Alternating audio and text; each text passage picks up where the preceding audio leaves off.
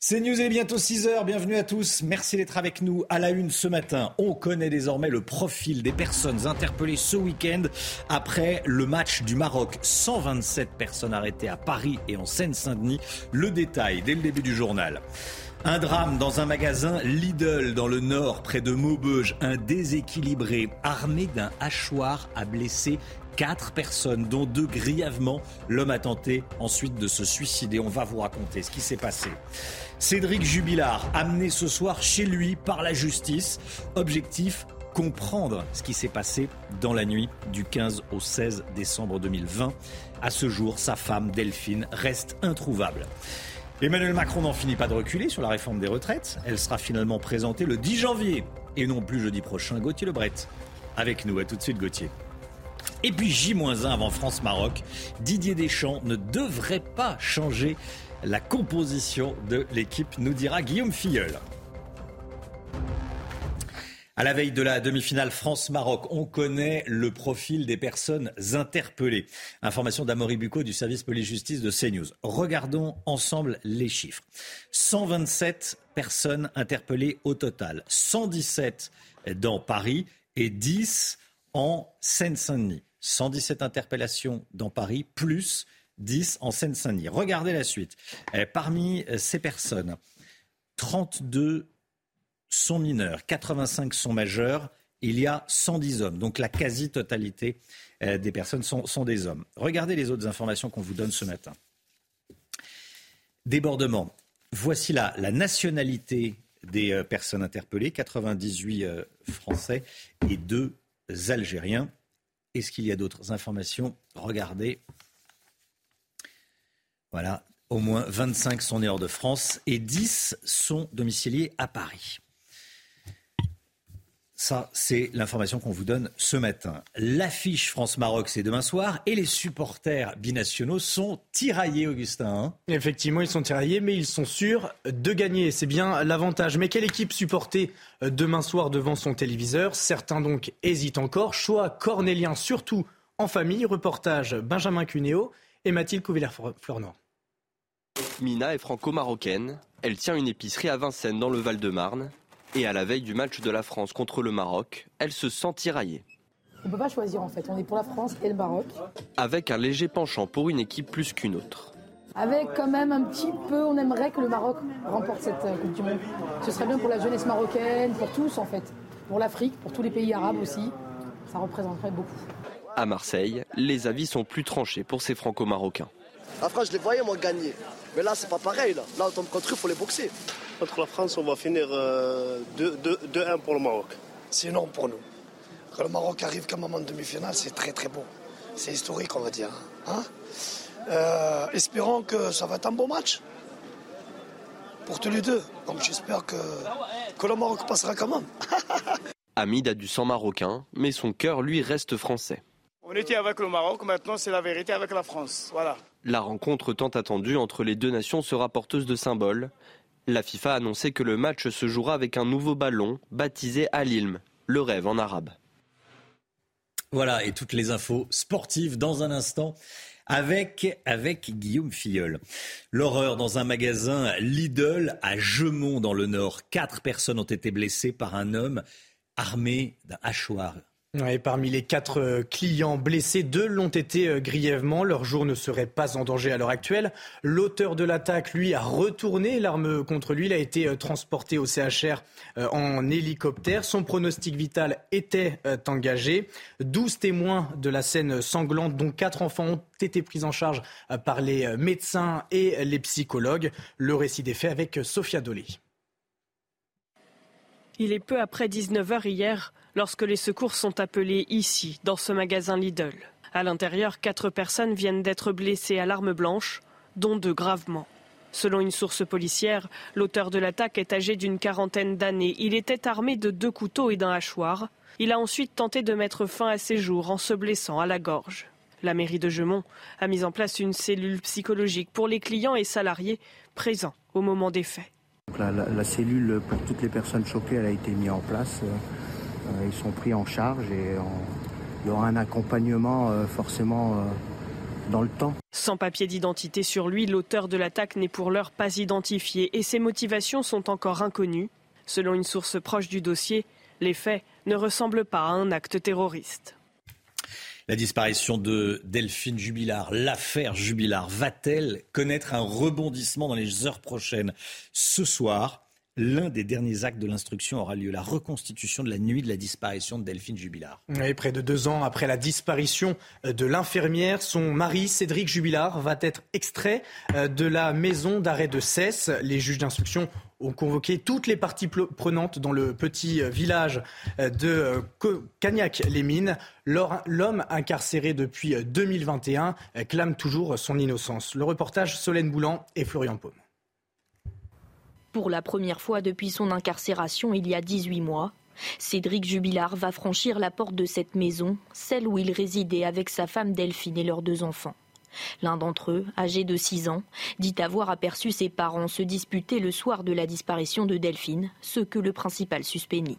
Des cris corroborés par les voisines du couple, Delphine et Cédric étant alors en instance de divorce. Pour l'accusation, l'implication de Cédric Jubilard est évidente. Globalement, on sait ce qui s'est passé ce soir-là.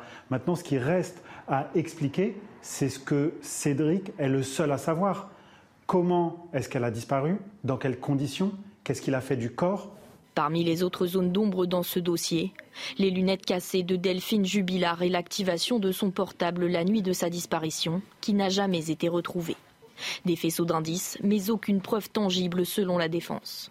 On nous a exposé différentes thèses que l'on nous a, systématiquement euh, présentées comme plausibles. Mais elles sont différentes, mais elles sont toutes plausibles.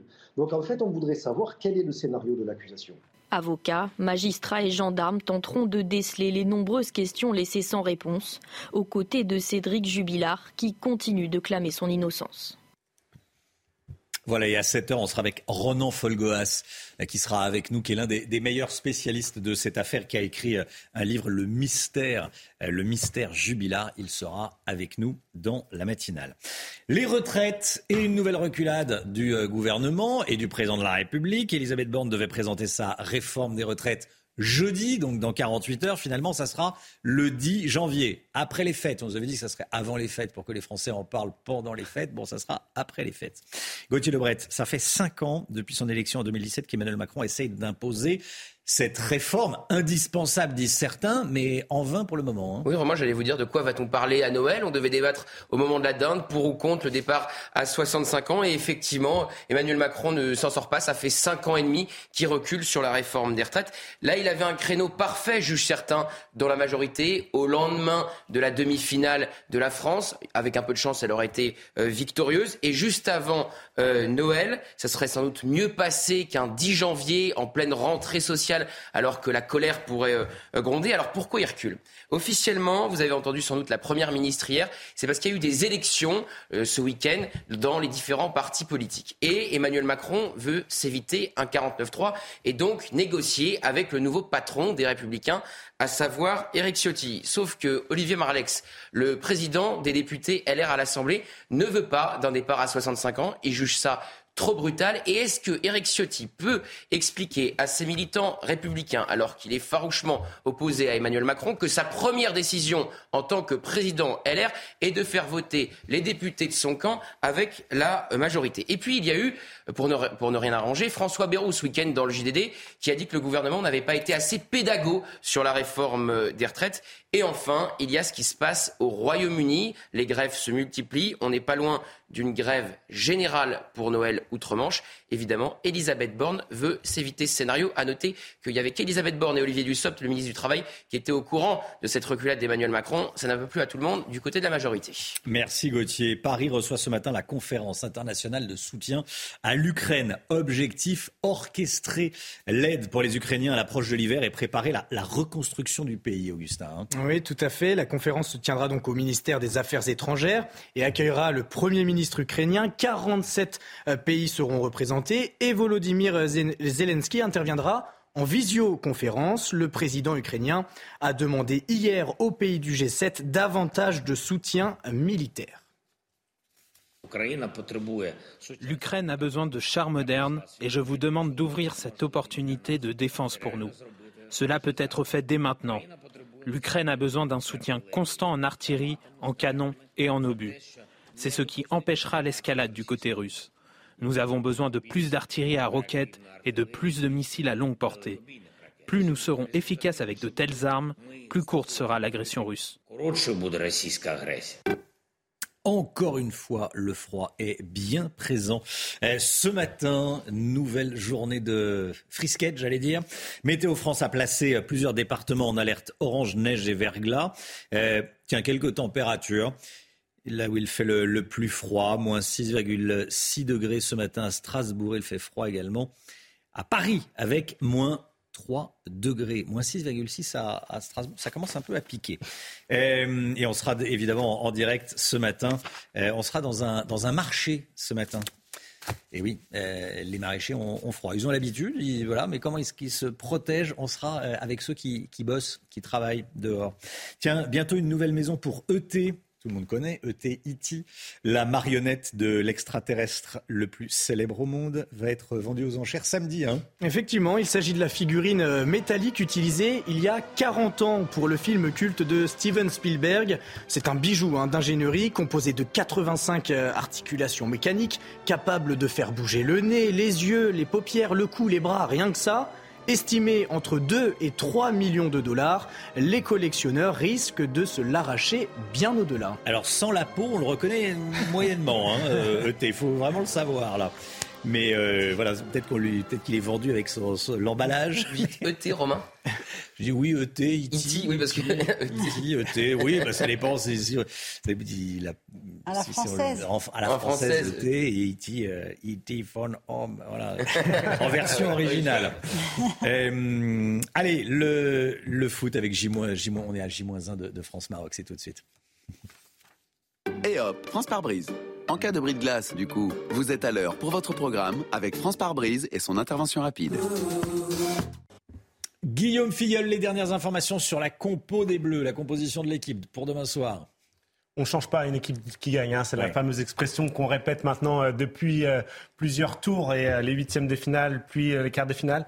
Puisque malgré les absences d'Aurélien Chouameni et Dayo Upa Mécano hier à l'entraînement, Didier Deschamps devrait reconduire euh, la même équipe qui a battu euh, la Pologne en huitième de finale et l'Angleterre en quart pour euh, affronter le Maroc demain, soir, avec notamment Antoine Griezmann, Olivier Giroud et Kylian Mbappé qui seront les principales clés pour forcer le verrou marocain. Donc ça, c'est la compo probable. On est favori du match. Que disent les bookmakers, tiens, ce matin, Guillaume? Je suis justement allé voir pour vous, Romain, et ils sont tous unanimes. L'équipe de France est largement favorite de cette euh, demi-finale avec une cote de 1,2 pour la qualification euh, des Bleus chez l'ensemble des bookmakers contre seulement 4,2 euh, pour le Maroc.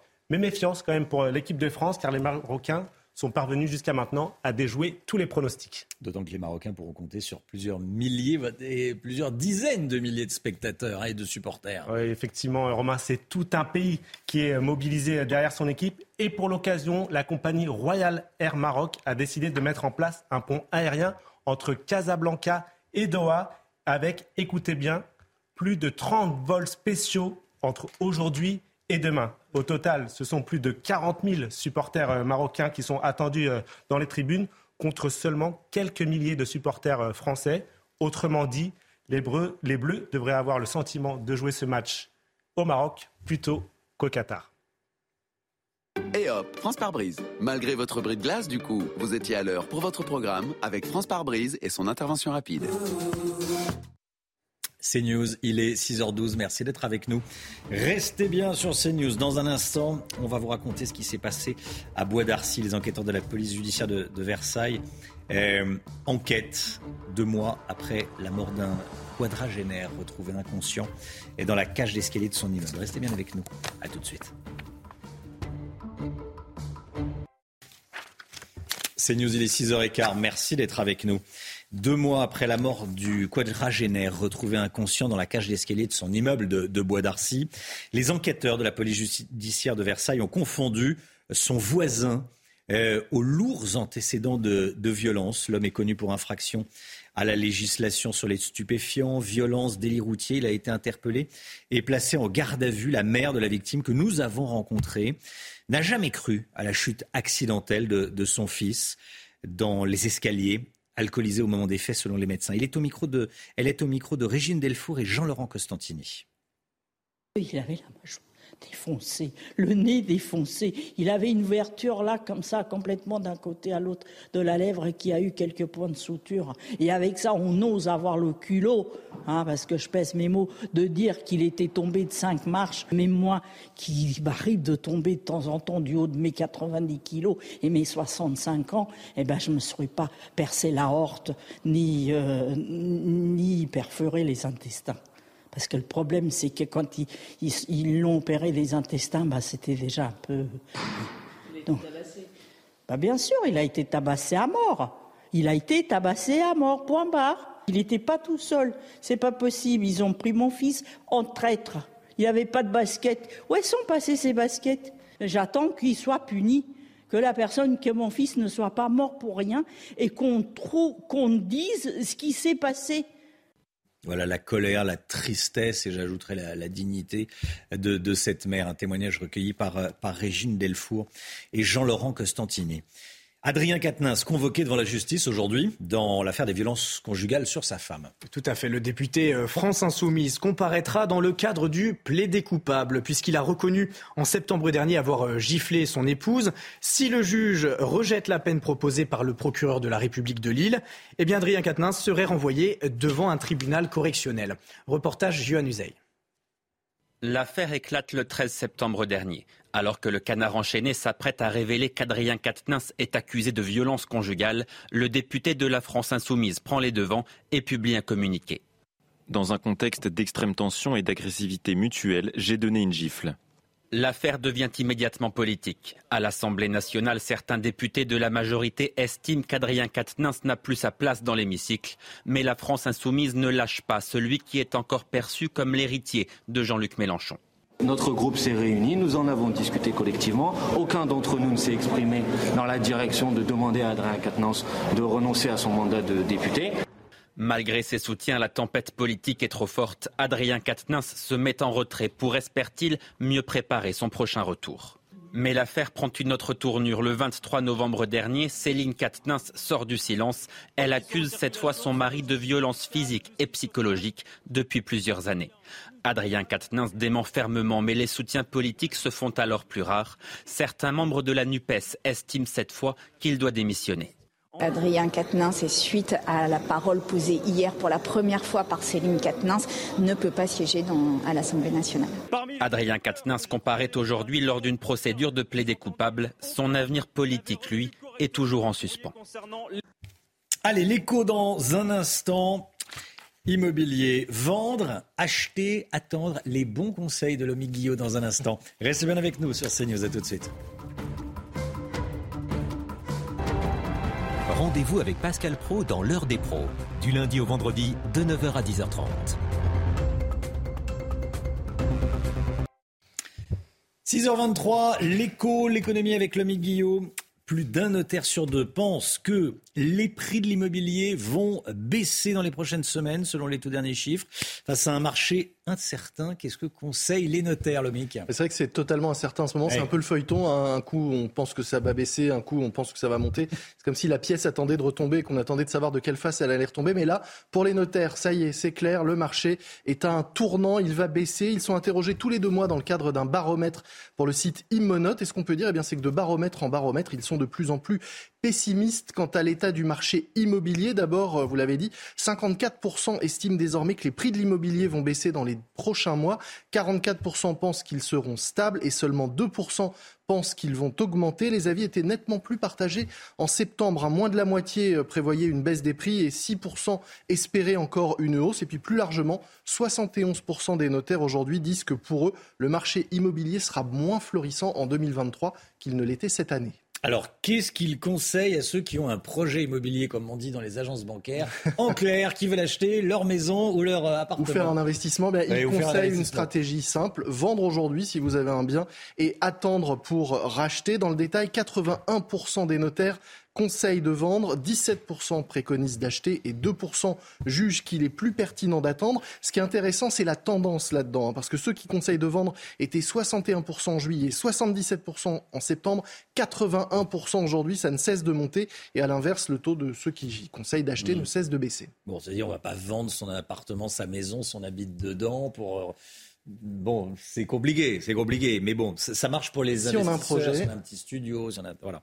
Euh, concrètement, qu'est-ce qu'on peut faire si on cherche à se loger? Ça, c'est important. Bon, alors si c'est votre premier achat, tout dépend du degré d'urgence, euh, effectivement. Si vous avez besoin de vous loger, attendre, c'est pas forcément une bonne idée. Les prix baissent, certes, mais ils baissent moins que les taux ne remontent. En clair, vous allez faire une économie sur le prix du mètre carré, mais vous allez de toute façon la perdre avec la remontée des taux. Donc autant acheter euh, maintenant. En revanche, si vous êtes déjà propriétaire et que vous voulez acheter plus grand. Là, il y a plusieurs stratégies possibles. Soit vous vendez maintenant, les prix sont au plus haut et vous faites une vente longue. Vous prenez six mois pour vendre et vous achetez dans trois mois, une fois que les prix auront un peu euh, évolué. Soit, alors c'est plus compliqué, mais l'idéal, évidemment, c'est de vendre maintenant quand les prix sont hauts, de déménager et de louer en attendant et de racheter une fois que les prix auront baissé. Il faut pouvoir le faire, ce n'est pas évident, mais c'est la stratégie la plus intéressante sur le plan financier.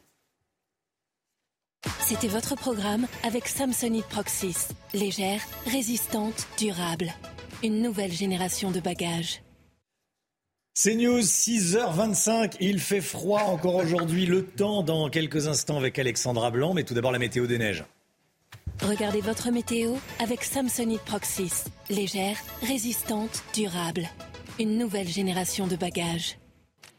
Place à présent à votre météo des neiges où les conditions météo vont rester hivernales cette semaine au programme des nuages, mais également des températures assez froides avec en moyenne moins 4 degrés du côté des trois domaines où d'ailleurs le risque d'avalanche restera particulièrement faible.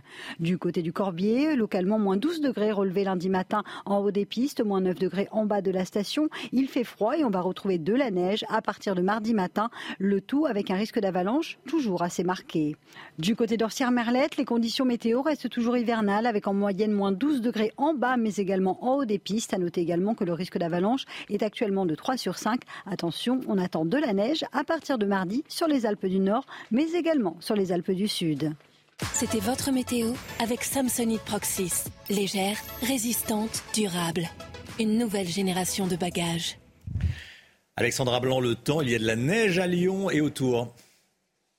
Et hop, France par brise. En cas de bris de glace, du coup, vous êtes à l'heure pour la météo avec France par brise et son prêt de véhicule.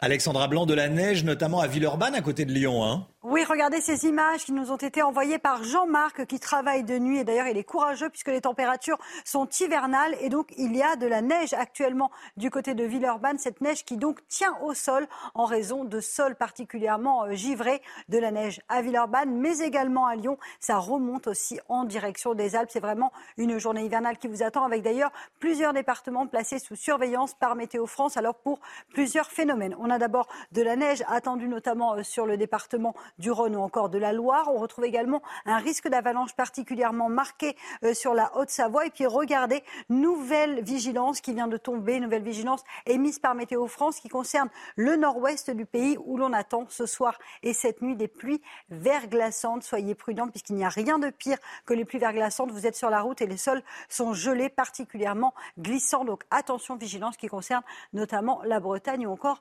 le département de la Manche. Alors aujourd'hui, on retrouve de la neige principalement entre le Lyonnais et euh, les Alpes. On retrouve également un temps assez gris, assez nuageux, principalement entre la façade ouest et le golfe du Lion. Grisaille également euh, du côté de la Corse. Et puis dans l'après-midi, on va retrouver encore une fois de la neige, mais cette fois uniquement en montagne, hein, principalement entre les Alpes du Sud et euh, le Jura. Plus vous irez vers le nord, plus vous aurez du grand beau temps. Hein. Si vous êtes à Lille ou encore à Paris, eh bien a priori, le ciel restera parfaitement dégagé. Côté température, c'est l'hiver ce matin. Il fait très froid sur le nord D'ailleurs, quand le ciel est dégagé, les températures ont tendance à baisser davantage. Moins 7 degrés à Strasbourg, moins 6 degrés à Nancy. C'est un petit peu plus doux euh, sur la façade ouest avec en moyenne 4 degrés à Toulouse ou encore 2 degrés à Bordeaux. Et dans l'après-midi, France coupée en deux, vraiment du grand froid sur le nord, 1 degré seulement à Lille, 0 degré à Rouen ou encore 2 degrés à Paris contre 12 degrés en moyenne pour Marseille. La suite du programme, encore des conditions météo hivernales avec un risque de neige entre mercredi et jeudi, notamment sur le bassin parisien. Et hop, France par brise. Malgré votre bris de glace, du coup, vous étiez à l'heure pour la météo avec France par brise et son prêt de véhicule. C'est News, il est bientôt 6h30. Merci d'être avec nous à la une ce matin. Pas de bus demain soir à Nantes à cause des violences de samedi soir dernier. Après le match du Maroc, les conducteurs ne veulent pas prendre de risques. Il faut dire que leurs bus roulent au gaz et ça peut être extrêmement dangereux. Le maire de Charleville-Mézières sera en direct avec nous. Après le drame qui s'est passé vendredi soir, un homme de 82 ans a tué un individu de 21 ans qui, avec sa bande, empêchait le tireur de rentrer chez lui dans l'immeuble. Un meurtre par exaspération a dit le procureur. Le maire de la ville, Boris Ravignon, sera donc avec nous. Un lycée insalubre à Aulnay-sous-Bois, 12 degrés seulement dans le CDI, des pannes de courant. On est allé sur place, c'est édifiant, vous allez voir. Le scandale au Parlement européen, déjà quatre arrestations sur fond de soupçons de corruption par le Qatar, Gauthier Lebret. Avec nous. Et puis fait très froid, je vous apprends rien. On sera en direct euh, dans un instant d'un marché parisien avec un poissonnier. Comment se prépare-t-il? Il va tout nous expliquer. A tout de suite. Les Nantais privés de transport en commun le soir de la demi-finale France-Maroc pour éviter les dégradations et les accidents. Un droit d'alerte déposé par le syndicat des chauffeurs de bus et de tramway des transports en commun euh, nantais. Ils demandent à leur direction la fermeture du réseau de transport de la Cité des Ducs demain soir. Objectif, éviter les débordements qu'a connu la ville au dernier match. C'était euh, samedi dernier. Reportage Michael Chailloux et Jean-Michel Decaze. Sur sa page Facebook, la CFDT des transports en commun publie des vidéos du centre-ville de Nantes samedi soir après la victoire des Bleus. On y voit des supporters en liesse qui n'ont pas hésité à grimper sur le toit d'un bus. Sur le toit, il y a des bouteilles de gaz. Est-ce que euh, quelqu'un qui arrache un tuyau de gaz, euh, quelle est la conséquence? Donc euh, voilà, tout, tout ça, c'est beaucoup de questions, beaucoup de dangers potentiels. C'est une mise en sécurité des personnels, des usagers. on ne va pas attendre qu'il se passe quelque chose de grave. Ces vidéos ont poussé la CFDT à déposer un droit d'alerte pour la demi-finale de mercredi. Le syndicat demande une interruption des transports en centre-ville avant la fin du match. Un peu plus tôt samedi dernier, ce sont les supporters marocains qui envahissaient les rues. Même inquiétude chez les 1300 conducteurs nantais. Que fait un conducteur ou une conductrice au volant de son bus? Euh, Est-ce qu'il accélère pour se dégager de la foule? Euh, Est-ce qu'il abandonne son bus euh, avec les usagers dedans? Se retrouver au milieu d'une manifestation Non, non, on nous apprend pas ça. Dans un communiqué, la direction des transports annonce avoir entendu l'appel de la CFDT. Ainsi, les trois lignes de tramway et les quatre lignes de bus qui traversent le centre-ville de Nantes seront coupées à partir de 21h30, juste avant la fin du match. C'est quand même fou que pour un, match de football, on ait à bloquer les, lignes de bus. Euh, on, a du mal à imaginer le rapport, même si on le voit euh, malheureusement. Le Guillaume oui, ça paraît, euh, ça paraît absolument dingue. Après, c'est vrai que c'est la sécurité de tout le monde qu'il vaut mieux être prudent. Non, mais ils ont raison sur le fond, mais qu'on en soit obligé d'arriver là pour un match de football, je suis sûr que vous êtes vous aussi choqué, bien sûr. C'est pour ça que je voulais qu'on en parle ce matin. À la veille de la demi-finale, justement, les autorités prévoient un dispositif d'envergure, notamment sur les Champs-Élysées. Regardez, on a le profil et les toutes dernières informations concernant les interpellations de, samedi soir. Oui, 127 euh, interpellations au total, 117 à Paris, 10 dans le département de Seine-Saint-Denis. Concernant le profil de ces interpellés, 110 sont des hommes, 32 euh, sont euh, mineurs, 85 majeurs. Quant aux nationalités, 98 euh, sont français, donc une majorité, mais 11 sont marocains. Il y a également euh, deux Algériens, deux Tunisiens. Et enfin, euh, parmi ces interpellés, 25 sont nés hors de France et seuls 10 sont domiciliés à Paris. L'incompréhension. Un voleur remis en liberté après avoir pourtant tiré sur un agent de sécurité. L'homme de 35 ans euh, était l'auteur d'un vol à l'étalage. Il avait ouvert le feu sur un des agents de, sécurité qu'il avait appréhendé à la sortie du magasin. Ça s'était passé dans la capitale. Hein. Oui, les juges euh, du tribunal correctionnel de Paris ont ordonné une expertise psychiatrique, qu'une expertise psychiatrique euh, soit réalisée. En attendant, eh bien, l'audience, elle a été renvoyée au 13 janvier et l'homme est ressorti libre. Les explications de Sophia Doli. Alors que ce magasin s'apprête à fermer ses portes jeudi dernier, un homme âgé de 35 ans attire l'attention des vigiles. Surpris pour vol à l'étalage, les agents de sécurité tentent de l'intercepter. C'est à ce moment qu'il sort un revolver, menace les employés et fait usage de son arme. Le projectile dévie en direction du sol sans faire de blessés. Le suspect est finalement intercepté quelques mètres plus loin. Selon nos confrères du Parisien, l'individu serait suivi depuis 10 ans pour des troubles psychiatriques et cumulerait son traitement avec l'usage de drogue. Malgré ses antécédents médicaux, il a été remis en liberté dans l'attente de son procès, avec une simple obligation de soins. Il était d'autant plus euh, possible euh, de euh, prononcer une mesure coercitive de mise en détention provisoire, le placer dans une UHSA, une unité pour hospitalière spécialement aménagée pour ceux qui ont des troubles psychiques. L'individu est également connu des services de police. Il a déjà été condamné pour agression sexuelle, violence avec arme et détention d'images pédopornographiques. Sentiment euh, d'insécurité qui se propage dans la mesure où la justice euh, ne répond pas, la réponse pénale n'est pas à la hauteur non seulement de la gravité des faits, mais également euh, du niveau de dangerosité de cet individu. L'affaire a été renvoyée au 13 janvier par le tribunal. Les juges ont également ordonné la réalisation d'une expertise psychiatrique. Une situation alarmante, intolérable pour certains élus et, pour beaucoup d'entre nous, vous allez voir. Le lycée Voyaume à Aulnay-sous-Bois, privé d'électricité et de chauffage depuis plusieurs jours. C'est le quotidien du plus grand lycée de l'Académie de, de Créteil, l'un des seuls à ne pas avoir été rénové. Plusieurs élus dénoncent sur les réseaux sociaux des conditions d'apprentissage désastreuses pour les élèves. Jeanne Cancard et Sacha Robin. Ça, c'est thermomètre euh, du CDI, mais qui est descendu jusqu'à 12 euh, ou 13. Et dans le gymnase, ça peut descendre jusqu'à 8. Dans ce lycée public d'Aulnay-sous-Bois, une partie des élèves et des professeurs passent leur journée dans le froid. Euh, en cours, je garde bah, pas le manteau parce qu'on n'a pas le droit, mais le pull et les gants. Pour écrire, c'est compliqué, on tremble beaucoup, mais après, bah, on fait avec, on est obligé. À l'intérieur de ce bâtiment A, des dalles de plafond s'effondrent et des pannes de courant ont régulièrement lieu, comme vendredi dernier. Sur cette photo, les élèves s'éclairent avec leur téléphone portable. On avait cours de français et euh, on voyait rien du tout. La prof, elle pouvait pas écrire au tableau, du coup, elle nous dictait ce qu'on devait écrire. Dans certains sanitaires, aucune intimité. C'est délabré de, de fou. Genre, par exemple, les toilettes des garçons, il n'y a pas de porte, tout le monde nous voit. Sur cette vidéo, une souris traverse la classe, alors que sur cette photo, une autre est morte, en plein milieu du CDI. À bout, les enseignants alertent sur la situation. Je ne comprends pas comment est-ce qu'on va pouvoir passer cette euh, période indéterminée sans accident. Euh, Déjà des accidents bah que je sais pas, qui pas des.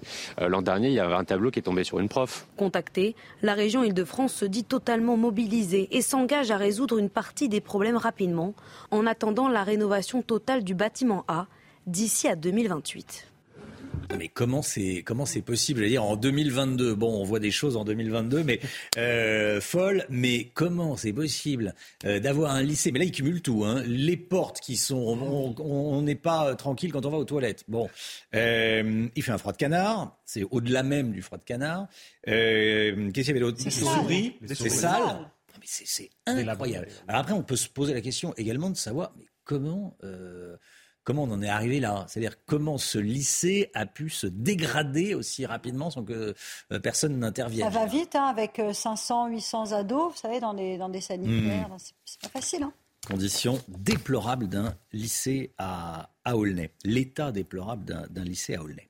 Euh, le froid, il fait un froid de canard ce matin. Jules Bedeau et Mathieu Rio sont avec nous euh, et organisent un, direct depuis le marché Raspail dans le 6e arrondissement de la capitale. On est en direct avec Maxime Vigneault, poissonnier à la poissonnerie Brevet Pâtier. Bonjour, merci d'être en direct avec nous et de prendre quelques instants pour répondre euh, aux, questions de CNews. Bonjour et, merci beaucoup.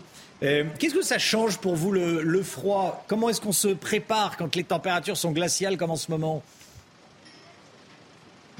Bah, on, se couvre un, peu plus qu'à la normale, alors sans trop se couvrir, parce que sinon, euh, du coup, on, a des, on est à mobilité réduite et c'est pas forcément euh, plus couvrant, entre guillemets.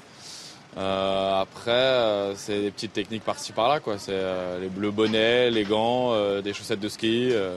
Euh, Ah oui, les chaussettes de ski, donc ça on euh, le voit pas. Les gants, comment on fait pour servir le client avec des gants euh, Pour prendre le poisson avec des Ah, gants ah, m- moi, je vais pas être le bon exemple parce que moi, je vais pas être le bon exemple parce que j'arrive pas à travailler avec des gants. Mais euh, sinon, on a la technique du saut avec un peu d'eau chaude, ou sinon les petits gants en latex euh, pas trop épais, euh, ou même les gants pour faire la vaisselle. J'ai certains collègues qui arrivent à bosser avec des gants. euh, La technique du gant avec un peu d'eau chaude, c'est-à-dire qu'on trempe la main dans l'eau chaude quand, euh, quand il fait un peu trop froid Ouais, le, le- le- on, a, on, a- on fait chauffer de l'eau et euh, on- de temps en temps on se, on se réchauffe les mains comme ça. Alors c'est pas vraiment le plus, le plus conseillé, mais ça fait du bien.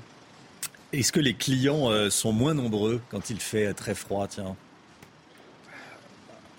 Alors c'est moins nombreux, oui et non. Après, j'ai envie de vous dire, est-ce que c'est motivant de sortir par moins 6 ou moins 4 faire ses courses? Non. C'est plus ça la question. Après, euh, on a toujours du monde, mais on peut, euh, on peut constater euh, sur les marchés à la semaine, euh, oui, on a, il y a forcément un ralentissement. Quoi. Merci beaucoup, Maxime Même à de Vigneault. Noël. Bon courage à vous, bon courage à vous et à, et à tous, vos, tous vos collègues. Merci beaucoup d'avoir été en direct avec nous. Les primes des joueurs, combien ça rapporte de gagner la Coupe du Monde? Tiens, tout simplement. Euh, réponse 399 105 euros par joueur en cas de victoire des Bleus. Hernandez et Karim Benzema toucheront également leur part. Lucas Hernandez et Karim Benzema parce qu'ils font partie des, effectifs. Si nos Bleus euh, gagnent la Coupe du Monde, 400 000 euros par Bleu. Bon, finaliste, donc en clair, s'ils perdent la, la finale, 285 000. Pour le troisième, 256 000. Et le quatrième, là, ils sont, quoi qu'il arrive, quatrième, parce qu'ils sont euh, en demi-finale, 237 000. Bon, d'habitude, les joueurs donnent la somme à des associations, hein, Guillaume Filleul, c'est la tradition. Oui, c'est souvent le cas. En 2018, en tout cas, c'était arrivé. hein, L'ensemble des joueurs avaient reversé euh, l'intégralité de leurs primes euh, à différentes euh, associations qui leur tiennent particulièrement à cœur. Voilà, et 400 000 euros, bon, ça paraît énorme, ça l'est, c'est énorme, évidemment. Euh, ça représente que deux jours de salaire de base de Mbappé au PSG. Donc en fait, vu comme ça, c'est pas tant que ça. non, je rigole. Oh, 400 000 euros, bon, mais il, il a bon cœur et il le donne à, à des associations. Allez, la- le foot, justement, donne cette Guillaume. Et hop, France par brise. En cas de bris de glace, du coup, vous êtes à l'heure pour votre programme avec France par brise et son intervention rapide. Première demi-finale ce soir entre l'Argentine et la Croatie. Tous les, jeux- tous les projecteurs seront euh, braqués sur Lionel Messi, Guillaume. Oui, Lionel Messi, hein, comme souvent lorsqu'il est euh, sur le terrain, mais peut-être un peu plus euh, ce soir, car ce mondial est sa dernière occasion de soulever euh, la Coupe du Monde et d'entrer encore un peu plus dans la légende euh, du football. Et jusqu'à maintenant, euh, il a répondu présent, puisqu'il a, a marqué quatre buts, qui font de lui le deuxième meilleur buteur de cette Coupe du Monde, et délivré deux passes décisives. Et il sera bien évidemment le danger euh, numéro un pour permettre à l'Argentine de se qualifier pour la finale. Alors, ses coéquipiers, tout un pays compte sur lui pour euh, décrocher le Graal. hein. Les Argentins comptent sur, Ah lui. oui, oui, c'est l'icône, euh, l'icône nationale et l'Argentine euh, mise effectivement tout sur lui pour offrir à l'Albi Céleste sa troisième Coupe du Monde, ce qui serait la première depuis euh, 1986. De leur côté, euh, ses coéquipiers le considèrent comme un guide, à l'image de Nicolas Tagliafico, qui a déclaré C'est notre capitaine, notre leader, celui qui nous stimule, nous motive. Quand il entre sur la pelouse, on sait et qu'on sait qu'il est là, ça nous rassure. C'est dire si la pression sera encore très grande sur ses épaules. Bon, les Bleus, les Bleus devraient regarder euh, très attentivement le match de ce soir. hein. Oui, ça sera des spectateurs très attentifs. hein. Ils devraient être devant leur télévision puisqu'ils pourraient affronter l'une de ces deux équipes s'ils parviennent à se qualifier pour la finale. Mais avant, les Bleus vont poursuivre la préparation de leur demi-finale face au Maroc avec un, dernier entraînement programmé en fin de journée à Doha. Le dernier avant le match tant attendu demain à 20h. Et hop, France par brise. Malgré votre bris de glace, du coup, vous étiez à l'heure pour votre programme avec France par brise et son intervention rapide. CNews, il est 7h moins le quart. Merci d'être avec nous. Restez bien sur CNews. Dans un instant, on sera avec le maire de Charleville-Mézières. Il a choisi euh, CNews et la matinale pour parler ce matin, après ce qui s'est passé euh, dans sa ville. Un homme de 82 ans a tué un jeune homme de, 21 ans qui, euh, avec sa bande, l'empêchait de rentrer chez lui. Un meurtre par exaspération, a dit le, le procureur. On sera avec le maire de Charleville-Mézières dans un instant. À tout de suite.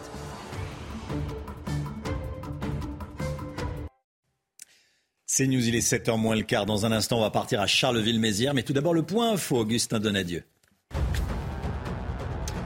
Paris reçoit ce matin la conférence internationale de soutien à l'Ukraine. Objectif, orchestrer l'aide pour Kiev à l'approche de l'hiver et préparer la reconstruction du pays.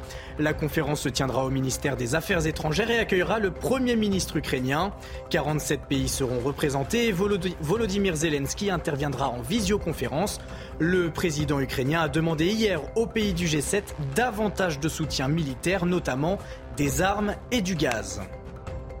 Emmanuel Macron va supporter les Bleus au Qatar. L'Elysée a répondu aux critiques faites euh, contre le président de la République. Sa venue à Doha pour la demi-finale contre le Maroc a fait polémique. Le conseiller euh, présidentiel a précisé qu'il s'agit d'un moment important du sport français et de l'amitié franco-marocaine.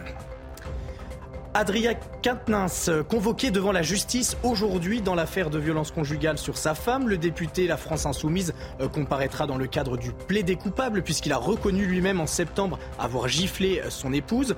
Si le juge rejette la peine proposée par le procureur de la République de Lille, Adrien Quatennens serait renvoyé devant un tribunal correctionnel. On est en direct avec Boris Ravignon. Bonjour Monsieur le maire, merci d'être avec nous, maire de Charleville-Mézières. Euh, je voulais revenir avec vous sur ce qui s'est passé ce week-end dans, votre ville, un drame. Euh, un octogénaire, 82 ans, a tué son voisin, un jeune homme qui habitait dans, le même immeuble, euh, âgé de, 21 ans. Le procureur, c'est ça qui m'a alerté, parle de meurtre par exaspération.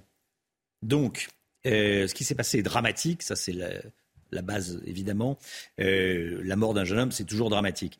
Euh, expliquez-nous déjà ce qui s'est passé et ce que vous savez de ce qui s'est passé ce que nous savons, c'est effectivement ce que le procureur euh, général de, Reims a, expliqué, euh, c'est-à-dire qu'effectivement, euh, vendredi soir, on, a eu cette, altercation entre un, habitant du, quartier de, la Ronde-Couture, quelqu'un d'extrêmement connu localement, puisqu'il était porte-drapeau dans, une association patriotique, et qui, et, qui ce sont les termes que met le, procureur sur, sur, sur ce sentiment, manifestement exaspéré euh, par, euh, par ce qu'il voit devant chez lui, à l'extérieur, c'est-à-dire euh, le, fonctionnement d'un, semble-t-il, d'un, point de deal, eh bien, on vient à, commettre l'irréparable et, inexcusable, parce que je crois effectivement que, que, la mort d'un, jeune homme ou de toute personne est, de toute façon quelque chose d'absolument inexcusable et, dramatique, mais ces termes de, je crois, de, de meurtre par exaspération je pense, reflète en partie euh, ce que, ce que certains de nos, concitoyens vivent aujourd'hui euh, dans, certains quartiers lorsqu'ils sont confrontés au trafic de drogue. C'est une situation que, que, de nombreux élus, que les autorités ont laissé s'installer depuis euh, des dizaines d'années. Évidemment, ça ne date pas d'hier, mais ça n'enlève rien à la difficulté que vivent les habitants de certains immeubles. On en parle souvent. C'est une situation répandue des bandes qui font la loi dans, dans un hall d'immeuble avec des, des, habitants qui doivent baisser les yeux pour rentrer chez eux et demander l'autorisation parfois. Je, crois qu'effectivement, ces, ces, situations de, de, de pression, de, du fait que, le trafic de drogue, parce que c'est vraiment ça, euh, gangrène et pourrisse euh, certains quartiers euh, de, nos villes, n'est hélas pas, nouveau. ce qui l'est un peu plus, c'est les moyens qu'on essaie de mobiliser, tant du côté de l'État ou de la ville de Charleville-Mézières sur le quartier. On n'a jamais eu à Charleville-Mézières aujourd'hui autant de, policiers nationaux ou, municipaux. Et, donc je, crois que des moyens, il y en a aujourd'hui qui sont présents, qui sont disponibles, et je pense vraiment qu'aujourd'hui, il faut euh, que euh, qu'on ait aussi euh, sur le plan judiciaire cette fois, parce qu'il s'agit d'enquêtes complexes, mais qu'on se donne vraiment tous les moyens de recherche, d'écoute, de surveillance de, ces trafiquants, parce que effectivement, ce trafic de drogue, il, pèse aujourd'hui au quotidien sur la vie de nos concitoyens et, leur fait vivre pour beaucoup un enfer. Merci Monsieur le maire, bonne journée à vous, merci d'avoir été en direct avec nous ce matin dans, dans la matinale CNews. 6h50 dans un instant le Qatar Gate au Parlement européen. À tout de suite.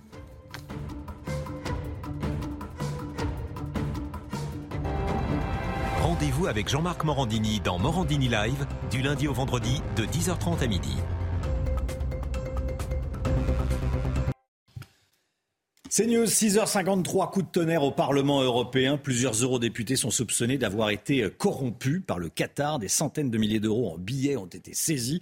Eh, Gauthier Lebret, c'est le Parlement tout entier qui est entaché par ce scandale. Hein. Oui, Romain, c'est un scandale XXL qui absolument entache tout le Parlement européen, une véritable déflagration qui remet en cause sa crédibilité et qui montre à quel point les lobbies peuvent être surpuissants pour Georges Malbruno, grand reporter au Figaro. Ce scandale n'est seulement que la face émergée de l'iceberg. C'est une question de confiance dans les personnes au cœur de nos institutions, a reconnu euh, hier euh, Ursula von der Leyen, la présidente de la Commission européenne. Alors la femme par qui le scandale est arrivé se prénomme Eva Kaili. Elle est grecque, elle est élue socialiste, elle a 44 ans, vous ne la connaissez pas, et pourtant elle est vice-présidente du Parlement européen étoile montante en Grèce, où elle a un temps euh, présenté euh, des journaux télévisés, puis elle a été la plus jeune députée du Parlement grec à 29 ans.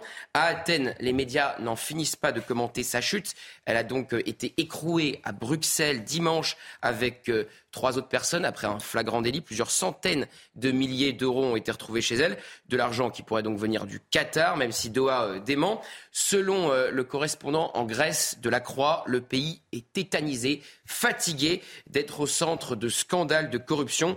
Eva Kaili a été écartée du Parti socialiste grec et ses avoirs ont été gelés.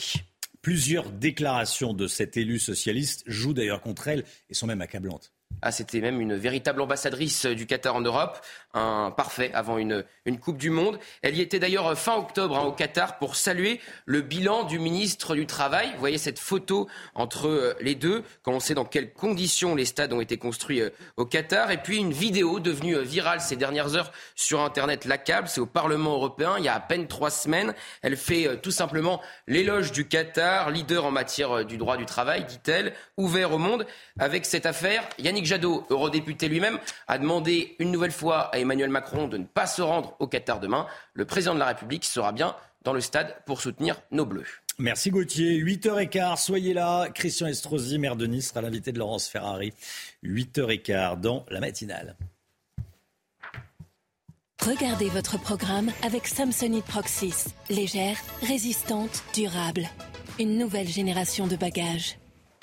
La musique, comme tous les matins, et ce matin, je vous propose euh, qu'on écoute ensemble, en attendant, le nouveau titre de Jennifer. Une chanson émouvante dédiée à ses enfants. Le clip est en noir et blanc. Il mêle nostalgie et confidence.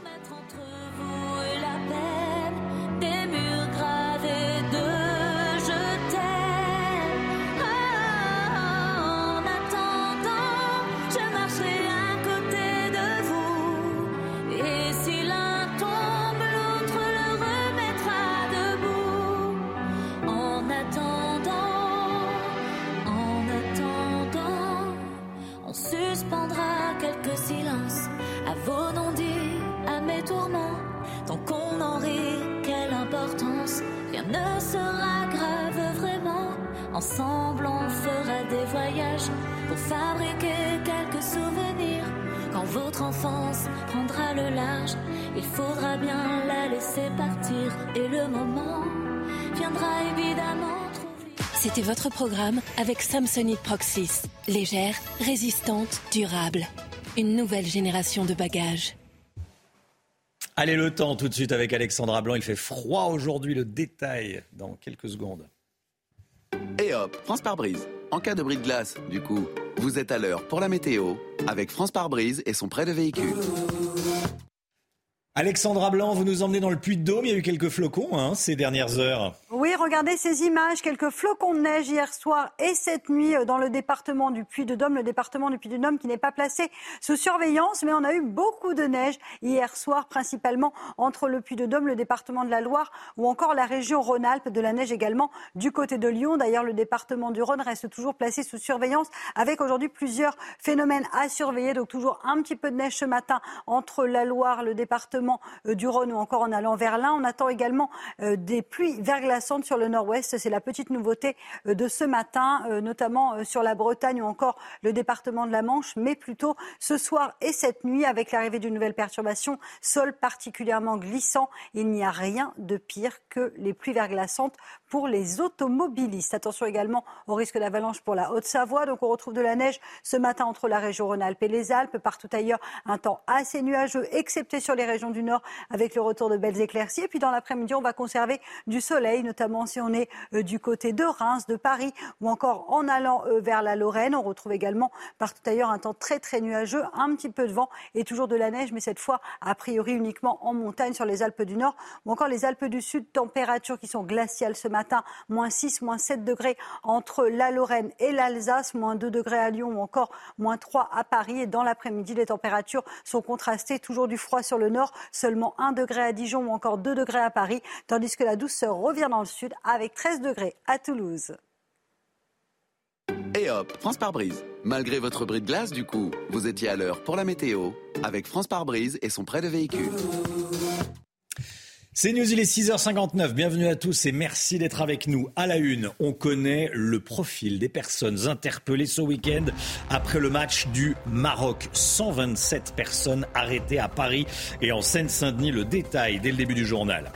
Cédric Jubilard, amené chez lui ce soir par la justice. Objectif comprendre, découvrir peut-être ce qui s'est passé dans la nuit du 15 au 16 décembre 2020. À ce jour, sa femme, Delphine, reste introuvable. Dans un instant, on sera avec l'un des meilleurs connaisseurs de cette affaire, Ronan Folgoas, auteur du livre Le mystère jubilard. Emmanuel Macron n'en finit pas de reculer sur la réforme des retraites. Elle sera finalement présentée le 10 janvier et non plus jeudi prochain. Gauthier Lebret avec nous sur cette procrastination présidentielle. Procrastination. J-1 avant France-Maroc. Didier Deschamps ne devrait pas changer sa composition, de dira Guillaume Filleul. A tout de suite, Guillaume. Et puis ce matin, on va vous parler du parc automobile français qui a en moyenne 10 ans et demi. Le parc automobile vieillit, nous dira Pierre Chasseret. À la veille de la demi-finale France-Maroc, les autorités prévoient, on vous en parlait dès hier, un dispositif d'envergure pour éviter les débordements, notamment sur les Champs-Élysées.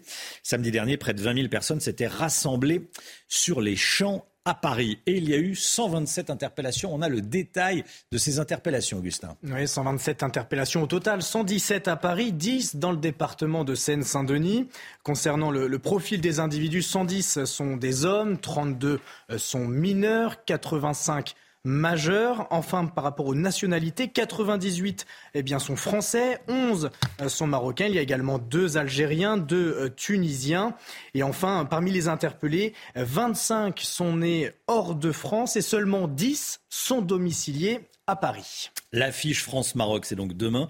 Et les supporters binationaux sont tiraillés. Euh, en tout cas, ils sont sûrs de gagner. Mais quelle équipe supporter désormais demain soir devant son téléviseur? C'est vrai qu'ils sont sûrs de gagner. C'est, la... Ils sont sûrs de gagner. C'est binationaux, ils sont sûrs de gagner. C'est pas mal ça. Mais c'est la question. Qui Ah oui. supporter? Eh C'est oui. le choix cornélien, notamment dans les familles devant leur euh, téléviseur. Regardez ce reportage de Benjamin Cuneo et Mathilde Couvillère-Flornois. Mina est franco-marocaine. Elle tient une épicerie à Vincennes dans le Val-de-Marne. Et à la veille du match de la France contre le Maroc, elle se sent tiraillée. On peut pas choisir en fait. On est pour la France et le Maroc. Avec un léger penchant pour une équipe plus qu'une autre. Avec quand même un petit peu, on aimerait que le Maroc remporte cette euh, Coupe du Monde. Ce serait bien pour la jeunesse marocaine, pour tous en fait. Pour l'Afrique, pour tous les pays arabes aussi. Ça représenterait beaucoup.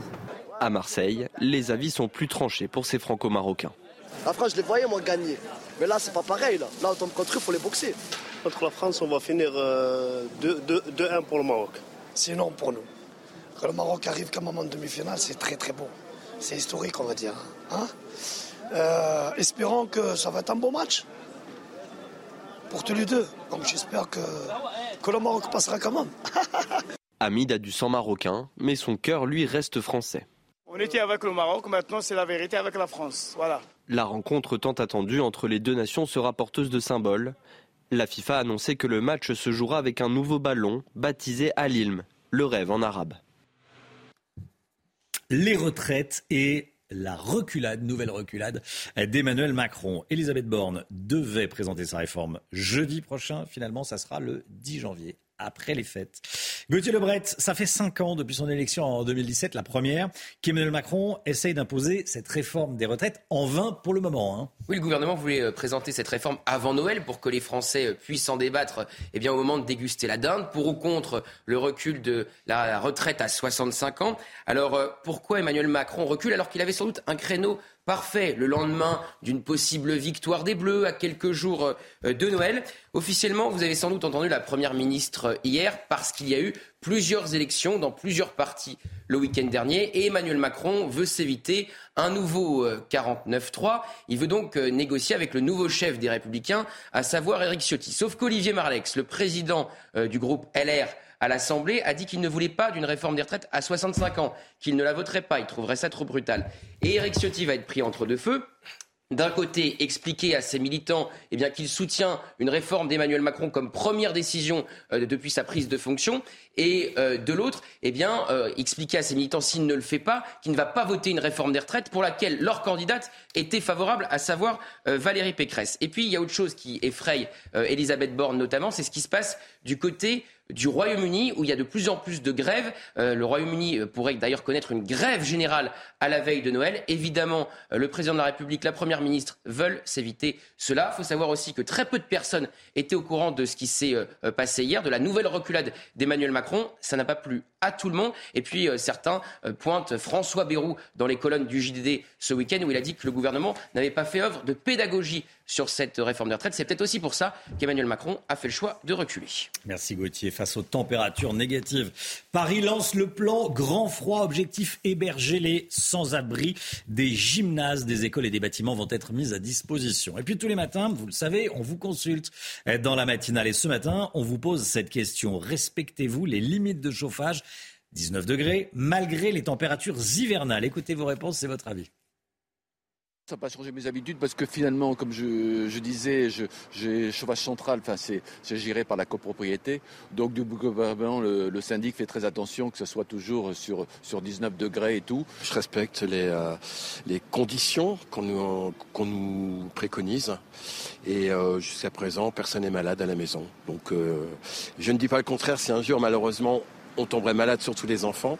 À ce moment-là, je pense que je monterai un petit peu plus. C'est au bureau où on, discrètement on l'augmente, mais euh, on le dit à personne. Les restrictions sont là pour une bonne raison, donc, euh, il faut quand même les respecter. Mais bon, à 19 degrés, il fait, froid quand même. Paris reçoit ce matin la conférence internationale de soutien à l'Ukraine. Objectif orchestré l'aide pour les Ukrainiens à l'approche de, l'hiver et préparer la reconstruction économique du, pays. La conférence va se tenir au ministère des Affaires étrangères et accueillera notamment le Premier ministre ukrainien, Augustin. 47 euh, pays seront représentés. Volodymyr Zelensky, le président euh, ukrainien, est, interviendra en visioconférence. On va retrouver Harold Diman qui est en direct du euh, ministère justement des Affaires étrangères. Harold, est-ce qu'on peut parler de chemin vers la paix? Alors, on en parlera peut-être à la fin, car avant d'en arriver à la paix et les fameux dix points qu'a exigé Volodymyr Zelensky, il faut parler d'aide civile. L'aide militaire, on sait faire, mais l'aide civile à l'économie ukrainienne, où 40% de la population est plongée dans le noir, Volodymyr Zelensky et Emmanuel Macron ont imaginé ce format dans lequel les institutions internationales, les gouvernements vont se réunir ici derrière nous, euh, au centre convention de la, du ministère des Affaires étrangères, pour mettre de l'argent sur la table et aussi trouver un moyen de le distribuer. C'est surtout cette coordination euh, dont on va s'occuper aujourd'hui. On va parler gaz, alimentation, énergie, santé et transport. Et cet après-midi, ce sera les le tour aux entreprises françaises de proposer leurs services à l'économie ukrainienne qui en a tellement besoin. Harold Iman, merci beaucoup Harold avec Laura Lestrade pour les, pour les images. Allez, on est à J-1 avant France-Maroc, on en parle tout de suite. Et hop, France par brise. En cas de bris de glace, du coup, vous êtes à l'heure pour votre programme avec France par brise et son intervention rapide. Guillaume Filleul, on a une idée de la composition pour demain soir? La compo, probable? Je risque un peu de me Ouais. répéter, mais comme on dit, on ne change pas. Une équipe euh, qui gagne, car malgré les absences hier à l'entraînement de Dayo Upamecano et Aurélien Chouameni, Didier Deschamps devrait faire confiance euh, à son équipe type. Il devrait ainsi reconduire au coup d'envoi la même équipe qui a battu la Pologne en quart de finale et l'Angleterre la Pologne, pardon, en huitième de finale et l'Angleterre en quart, avec notamment Antoine Griezmann, Olivier Giroud et Kylian Mbappé, qui seront les principales clés pour forcer le verrou marocain. Bon, on est favori de ce match, euh, rassurez-nous. Qu'est-ce que, qu'est-ce que disent les, les bookmakers d'ailleurs? Je suis allé me renseigner, j'ai Ouais. été consulter tout ça, et ils sont tous unanimes. L'équipe de France est largement favorite de cette demi-finale, avec une cote de 1,2 pour la qualification des Bleus chez l'ensemble des bookmakers, contre seulement 4,2 pour le Maroc. Mais méfiance pour euh, l'équipe de France, car les Marocains sont parvenus jusqu'à maintenant à déjouer tous les pronostics. D'autant que les Marocains pourront compter sur plusieurs dizaines de milliers de supporters. hein. Oui, même plus que ça. hein. C'est avec tout un pays qui qui est mobilisé euh, derrière son équipe. Et pour l'occasion, la compagnie Royal Air Maroc a décidé de mettre en place un pont aérien entre Casablanca et Doha avec, écoutez bien, 30 vols spéciaux entre aujourd'hui et demain. Au total, ce sont plus de 40 000 supporters marocains qui sont attendus euh, dans les euh, tribunes, contre seulement quelques milliers de supporters français. Autrement dit, les Bleus devraient euh, avoir le sentiment de jouer cette demi-finale au Maroc plutôt qu'au Qatar. Et hop, France par brise. Malgré votre bris de glace, du coup, vous étiez à l'heure pour votre programme avec France par brise et son intervention rapide. Une reconstitution judiciaire de la nuit de la disparition de Delphine Jubilard sera organisée ce soir à Cagnac-les-Mines, dans la maison euh, des Jubilards. À ce jour, on n'a toujours pas retrouvé euh, Delphine Jubilard. On sera avec l'un des meilleurs spécialistes de cette affaire, Ronan Folgoas, auteur du livre Le mystère Jubilard et journaliste au, Parisien, et qui est déjà connecté avec nous. Euh, à tout de suite, Ronan Folgoas. Merci Ronan Folgoas d'être en direct avec nous, journaliste au Parisien aujourd'hui en France et auteur du livre Le mystère Jubilard. Reconstitution donc judiciaire de la nuit de la disparition euh, de Delphine Jubilard ce mardi à Cagnac-les-Mines dans le Tarn. D'ailleurs, euh, première question, on parle de reconstitution ou pas ce soir? Alors, techniquement, il ne s'agit pas euh, d'une reconstitution, mais d'un transport sur les lieux. La nuance est peut-être fine, mais euh, elle- est quand même notable. Euh, c'est-à-dire que faut partir du, début, c'est-à-dire que la défense de Cédric Jubilard a formulé euh, deux demandes il y a plusieurs mois de cela, c'était au, début de l'été dernier. Elle a demandé eh bien, euh, un transport sur les lieux et une reconstitution. Un transport sur les lieux, pourquoi? Parce que deux des trois avocats de Cédric Jubilard ne connaissent pas la configuration de la maison, l'aménagement des, des différents espaces euh, et, euh, et la configuration du quartier. Et, et ce sont des éléments pourtant qui reviennent régulièrement dans le dossier.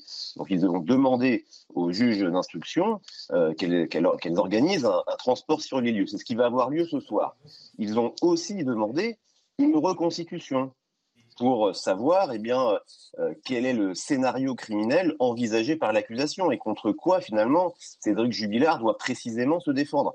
Or, cette demande de reconstitution n'a pas été euh, acceptée euh, par les juges d'instruction qui se contentent donc d'un transport sur les lieux. Alors, ça ne veut pas dire euh, que ce soir, euh, eh bien, euh, en arrivant précisément dans cette maison, euh, les juges d'instruction décident peut-être euh, d'organiser des mises en situation. Euh, la nuance est vraiment là, là très, très fine avec une reconstitution, mais, mais peut-être vont-elles demander à Cédric Jubilard de reproduire eh bien, euh, les, euh, les recherches, par exemple. Par exemple, hein. La maison n'a pas bougé depuis deux ans maintenant?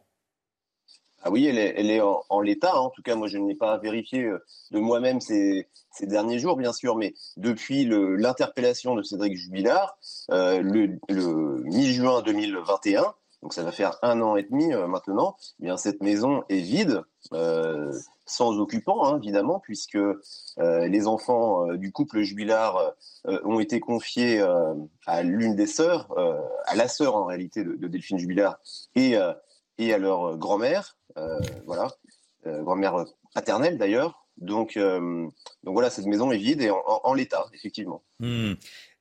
Vous signez une double page dans le Parisien aujourd'hui avec un récit, pas minute par minute, mais quasiment, de la nuit du 15 au 16 décembre 2020. J'avoue qu'en lisant le contenu des, SMS envoyés par Cédric Jubilard à, Delphine, j'entends, euh, vous allez me dire ce que vous en pensez, mais j'entends un homme sincère qui cherche son épouse. C'est totalement subjectif. Qu'est-ce que vous, vous en pensez? Comment vous traduisez ces, SMS euh, On va en voir un. Euh, tu es où? Tu es où euh, Réponds s'il te plaît. ce sont deux SMS. Hein. Tu es où C'est un premier SMS. Deuxième SMS. Réponds s'il te plaît. tu es où Envoyé aux alentours de 3h53. Bien, comme, comme toujours dans ce dossier, j'ai envie de dire, il y a, il y a deux lectures possibles. Une lecture effectivement premier degré, euh, qui, qui, est, qui est peut-être juste. Hein. Euh, il ne m'appartient pas d'en juger, mais euh, peut-être qu'effectivement, ce sont les mots d'un homme qui s'adresse à sa femme et, qui, ne, qui ne sait pas où elle est, tout simplement. Première, première possibilité. Et puis deuxième, celle qui est envisagée quand même par, les, par l'accusation, compte tenu de tous les éléments euh, du, du, dossier, eh bien, la deuxième lecture, c'est celle d'un homme qui simule euh, l'inquiétude, euh, qui simule euh, une recherche au travers de ces quelques textos dont il sait qu'ils seront lus. ce sont des SMS. C'est vrai que Jubilard a, comment une certaine connaissance des réseaux téléphoniques, de l'usage simple et basique d'un téléphone. Il sait que ces SMS seront un jour lus par des enquêteurs. Donc c'est une manière peut-être euh, de préparer euh, sa ligne de défense. Voilà, c'est une deuxième lecture possible. Hmm. Aujourd'hui, le corps de Delphine n'a toujours pas été retrouvé. Euh, il n'y a qu'un seul scénario étudié par les enquêteurs, la culpabilité de, Cédric Jubilard, ou il y en a d'autres? Eh bien, Pendant des mois et des mois, au début de l'année 2021, les, enquêteurs de la section de recherche de Toulouse, hein, avec leurs collègues de la, la brigade de recherche d'Albi, ont étudié d'autres suspects, d'autres profils, euh, peut-être une demi-douzaine d'hommes euh, qui auraient pu avoir un, contentieux avec euh, Delphine Jubilard ou qui présentent des, profils, comme on dit, inquiétants. en réalité, ils n'ont rien trouvé sur ces, sur ces, sur ces profils potentiellement suspects, aucun lien direct avec Delphine Jubilard, aucune présence avérée dans les environs du domicile des Jubillards. Et puis surtout, euh, il se heurte à une évidence, euh, c'est que Delphine Jubilard n'avait pas de raison de quitter sa maison ce, soir-là, euh, hmm. pas de raison établie en tout cas. Ronan Folgoas, merci beaucoup d'avoir été en direct avec nous ce matin. Je rappelle le titre de votre livre. Vous êtes l'un des meilleurs spécialistes de l'affaire hein, et votre livre, Le mystère jubilard. Voilà, enquête au cœur d'une disparition. Merci beaucoup d'avoir été en direct avec nous ce matin. Le point info tout de suite, Augustin Donadieu. L'horreur dans un, magasin Lidl à Gemont dans le Nord. Quatre personnes ont été blessées par un homme équipé d'un hachoir. L'auteur de l'attaque est un homme d'une quarantaine d'années qui a tenté de se suicider ensuite. Sa motivation est pour l'heure inconnue. Ces Français qui refusent de se soigner. Le Parisien a publié ce matin le baromètre 2022 des franciliens. En Ile-de-France, un Français sur trois a renoncé à se soigner pour cause des délais d'attente trop longs et des difficultés financières. Les Français se remettent à fumer. Une enquête de Santé publique France publiée ce matin montre un rebond de la consommation de tabac en France. Malgré la crise du pouvoir d'achat, les Français continuent de s'acheter des paquets à 10 euros. Une hausse significative impacte les femmes et les moins diplômés. Entre 2019 et 2021, le tabagisme quotidien est passé de 20,7% à 23% pour les femmes et de 29% à 32% pour les personnes n'ayant aucun diplôme. Regardez votre programme avec Samsonite Proxys. Légère, résistante, durable. Une nouvelle génération de bagages. L'écho avec le Mick Guillot. 10 euros le paquet hein, quand même, hein, et la consommation qui augmente. 10 euros le paquet. Vous fumez pas, vous, le mic Et non. et moi, j'ai arrêté. oui, ça va faire des sacrées économies. Hein. 10 euros le paquet. on annonce une hausse en mars. Hein, et on annonce une nouvelle hausse. Allez, on va parler du prix de l'essence. Euh, depuis trois semaines, les prix des carburants baissent. Comment explique-t-on cela? Et surtout, est-ce qu'on peut espérer que ça continue de baisser? Oui, Romain, tous les lundis, le ministère de la Transition écologique publie le prix des carburants. Et effectivement, quand on regarde, hein, les, prix, ils sont en baisse de façon assez euh, significative. Hein. Moins 9 centimes pour le gazole à 1,73 euros le litre et moins 4 centimes pour le samplon 95 à 1,69 euros le litre. Alors bien sûr, hein, cette baisse euh, fait suite à une envolée mécanique des prix à la mi-novembre avec la fin de la remise euh, à la pompe de l'État. Mais aujourd'hui, les prix retrouvent leur niveau d'avant la remise et surtout, cette baisse et ce retour à un niveau normal est réel. C'est plus artificiellement provoqué par, par l'État. Ça correspond à un recul en réalité du prix du pétrole brut. La semaine dernière, le prix du baril de Brent en mer du Nord, le prix de référence en Europe, a perdu 4 dollars. Il est autour de 81 dollars, alors que vous le voyez, il avait dépassé les 100 dollars en début d'année. Euh, la raison, eh bien, c'est une baisse globale de la demande de carburant au niveau mondial. Moins de demande, ça signifie des prix qui sont en recul. Alors, qu'est-ce qu'on peut anticiper pour les semaines ou les mois qui viennent? C'est important. Alors, plusieurs scénarios. Prenons le scénario optimiste, celui d'une baisse des prix. C'est possible, car beaucoup estiment qu'on est à la veille d'une récession. Ça, c'est pas forcément une très bonne nouvelle, sauf pour les carburants, parce que qui dit récession dit baisse de la production, donc baisse des prix, moins de besoins. Autre élément en faveur de ce scénario, la reprise du Covid en Chine, qui va entraîner également une baisse possible. Côté hausse des prix, plusieurs scénarios. Euh, voilà. parmi eux, eh bien, c'est la, la, fin de la prime euh, de l'État qui va faire remonter mécaniquement de 10 centimes. Et puis ensuite, l'offre qui, pour l'instant, est maintenue artificiellement haute avec les États-Unis qui injectent massivement euh, du carburant de leurs réserves stratégiques. Ils vont être obligés de, de, ralentir le rythme. Et la Russie, un embargo qui arrive et qui va réduire également les quantités disponibles. À partir du 5 février 2023, il ne sera plus possible d'importer du gazole russe. Nous n'en produisons pas, ça va poser problème il pourrait y avoir une hausse du prix du gazole et une stabilité, voire une baisse du prix de l'essence. C'était votre programme avec Samsonite Proxys. Légère, résistante, durable. Une nouvelle génération de bagages. Le parc automobile, on va continuer à parler voiture, le parc automobile qui vieillit d'année en année. Le détail dans un instant. 10 ans et demi, c'est l'âge moyen des voitures en France. Restez bien avec nous sur CNews, à tout de suite. Rendez-vous avec Pascal Pro dans l'heure des pros, du lundi au vendredi de 9h à 10h30.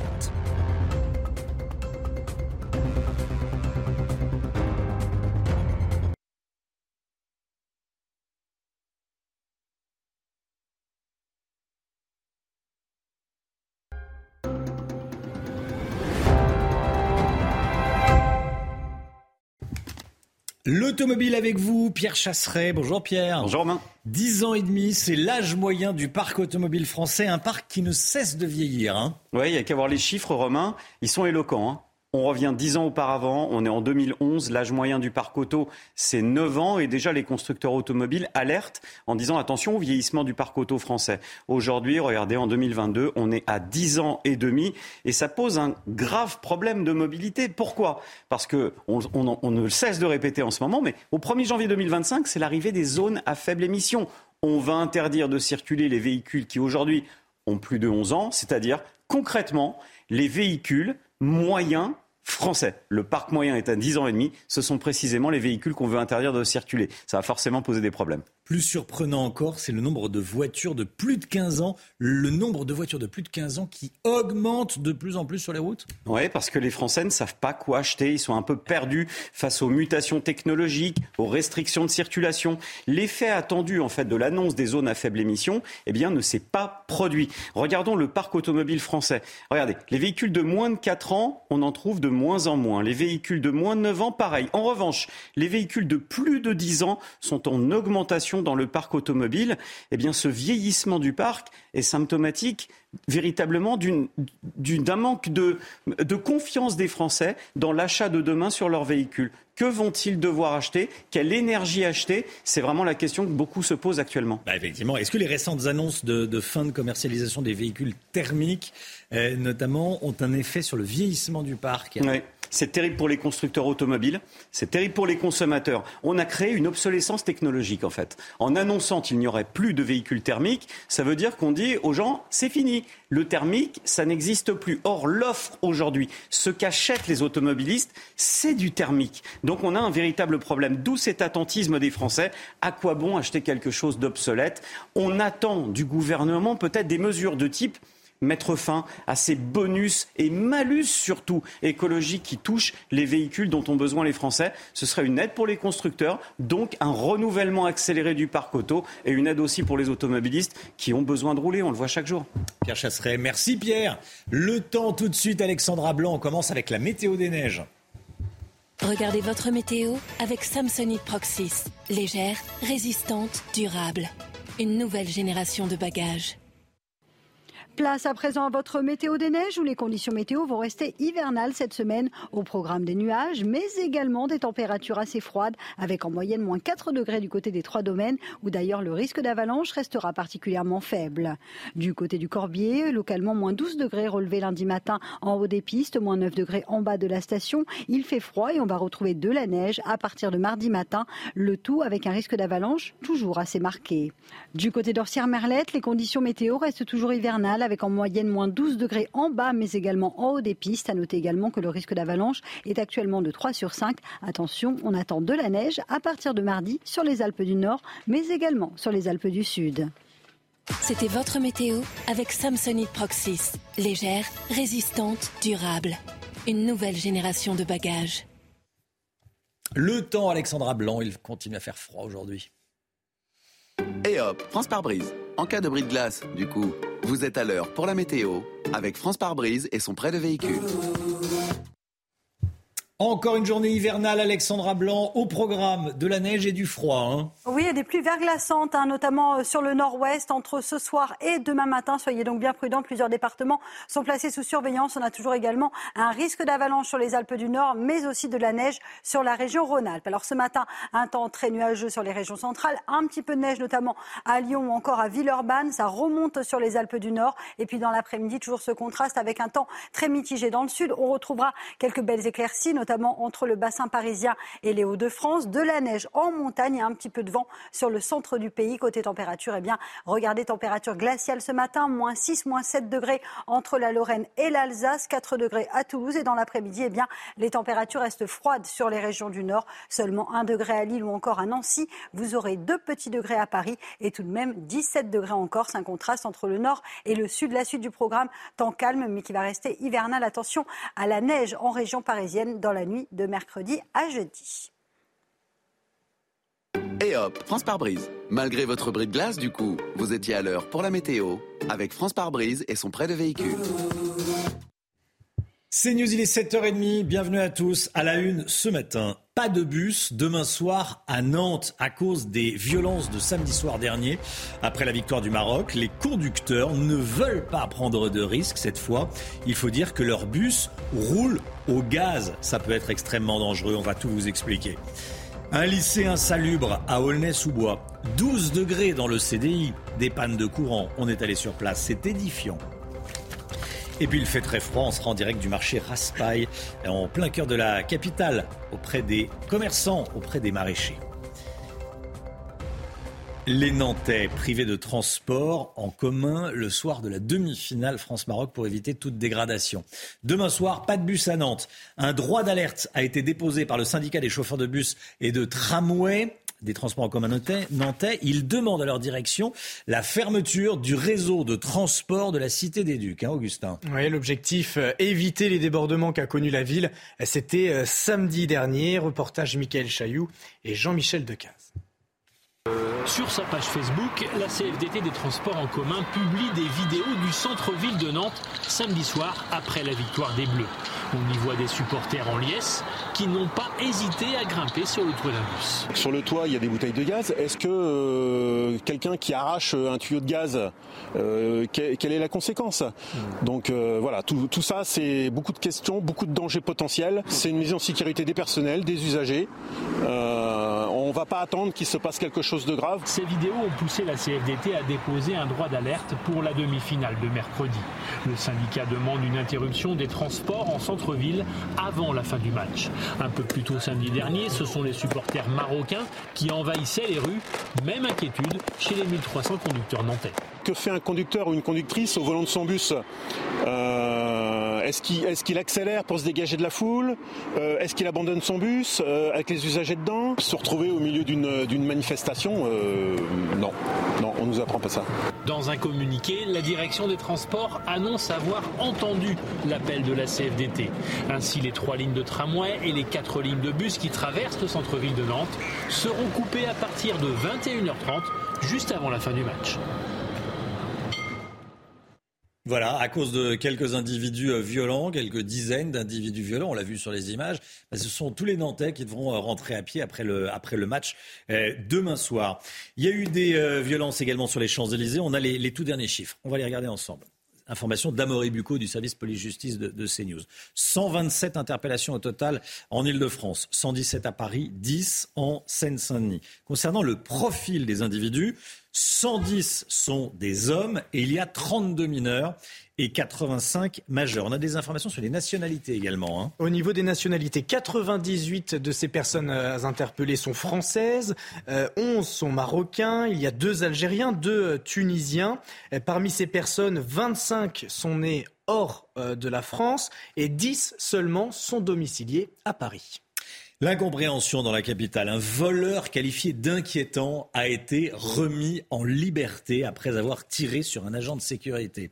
L'homme a 35 ans, il est euh, auteur d'un vol à l'étalage. Il avait ouvert le feu sur euh, l'un des agents de sécurité qu'il avait euh, appréhendé à la sortie du magasin. Une expertise psychiatrique doit être réalisée. Hein. Et en attendant l'audience qui, elle, a été renvoyée au 13 janvier prochain, l'homme est ressorti libre. Les explications de Sophia Dolé. Alors que ce magasin s'apprête à fermer ses portes jeudi dernier, un homme âgé de 35 ans attire l'attention des vigiles. Surpris pour vol à l'étalage, les agents de sécurité tentent de l'intercepter. C'est à ce moment qu'il sort un revolver, menace les employés et fait usage de son arme. Le projectile dévie en direction du sol sans faire de blessés. Le suspect est finalement intercepté quelques mètres plus loin. Selon nos confrères du Parisien, l'individu serait suivi depuis dix ans pour des troubles psychiatriques et cumulerait son traitement avec l'usage de drogue. Malgré ses antécédents médicaux, il a été remis en liberté dans l'attente de son procès, avec une simple obligation de soins. Il était d'autant plus euh, possible euh, de euh, prononcer une mesure coercitive de mise en détention provisoire, le placer dans une UHSA, une unité pour d'hospitalière spécialement aménagée pour ceux qui ont des troubles psychiques. L'individu est également connu des services de police. Il a déjà été condamné pour agression sexuelle, violence avec arme et détention d'images pédopornographiques. Sentiment euh, d'insécurité qui se propage dans la mesure où la justice euh, ne répond pas, la réponse pénale n'est pas à la hauteur non seulement de la gravité des faits, mais également euh, du niveau de dangerosité de cet individu. L'affaire a été renvoyée au 13 janvier par le tribunal. Les juges ont également ordonné la réalisation d'une expertise psychiatrique. Il tire sur un vigile et reste libre avant son, euh, son procès. Je sais que ça vous fait beaucoup euh, réagir. Effectivement, il a tiré sur un homme, il est, il est libre, il est dans la nature. Euh, ça a de quoi inquiéter le. Tiens, Jérôme Béglé, ça a de quoi inquiéter le vigile. Hein? Ah oui, et puis le vigile, sa famille, les voisins et les autres vigiles de, Paris et d'Île-de-France. Hum, c'est pour ça qu'on en parle ce matin. Encore du froid ce matin. Euh, Météo France a placé plusieurs départements en alerte orange pour neige et verglas. On va aller dans un instant dans un marché, mais tout d'abord, je voulais euh, vous montrer ce qui se passe dans un lycée. Le lycée Voyaume à Aulnay-sous-Bois, privé d'électricité et de chauffage depuis euh, plusieurs jours. C'est le quotidien euh, inconfortable, c'est le moins qu'on puisse dire, du plus grand lycée de l'Académie de Créteil, l'un des seuls à ne pas avoir été rénové. Euh, ce que vous allez voir est édifiant. Et plusieurs élus dénoncent sur les réseaux sociaux des conditions d'apprentissage désastreuses pour les élèves. regardez euh, ce reportage, Jeanne Cancard et Sacha Robin. Ça, c'est thermomètre du CDI, mais qui est descendu jusqu'à 12 ou 13. Et dans le gymnase, ça peut descendre jusqu'à 8. Dans ce lycée public d'Aulnay-sous-Bois, une partie des élèves et des professeurs passent leur journée dans le froid. Euh, en cours, je garde euh, bah, pas le manteau parce qu'on n'a pas le droit, mais euh, le pull et les gants. Pour écrire, c'est compliqué, on tremble beaucoup, mais après, bah, on fait avec, on est obligé. À l'intérieur de ce bâtiment A, des dalles de plafond s'effondrent et des pannes de courant ont régulièrement lieu, comme vendredi dernier. Sur cette photo, les élèves s'éclairent avec leur téléphone portable. On avait cours de français et on voyait rien du tout. La prof, elle pouvait pas écrire au tableau, du coup, elle nous dictait ce qu'on devait écrire. Dans certains sanitaires, aucune intimité. C'est délabré de, de fou. Genre par exemple les toilettes des garçons, il n'y a pas de porte, tout le monde nous voit.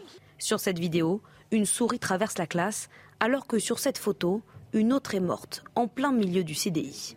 À bout, les enseignants alertent sur la situation. Je ne comprends pas comment est-ce qu'on va pouvoir passer cette euh, période indéterminée sans accident.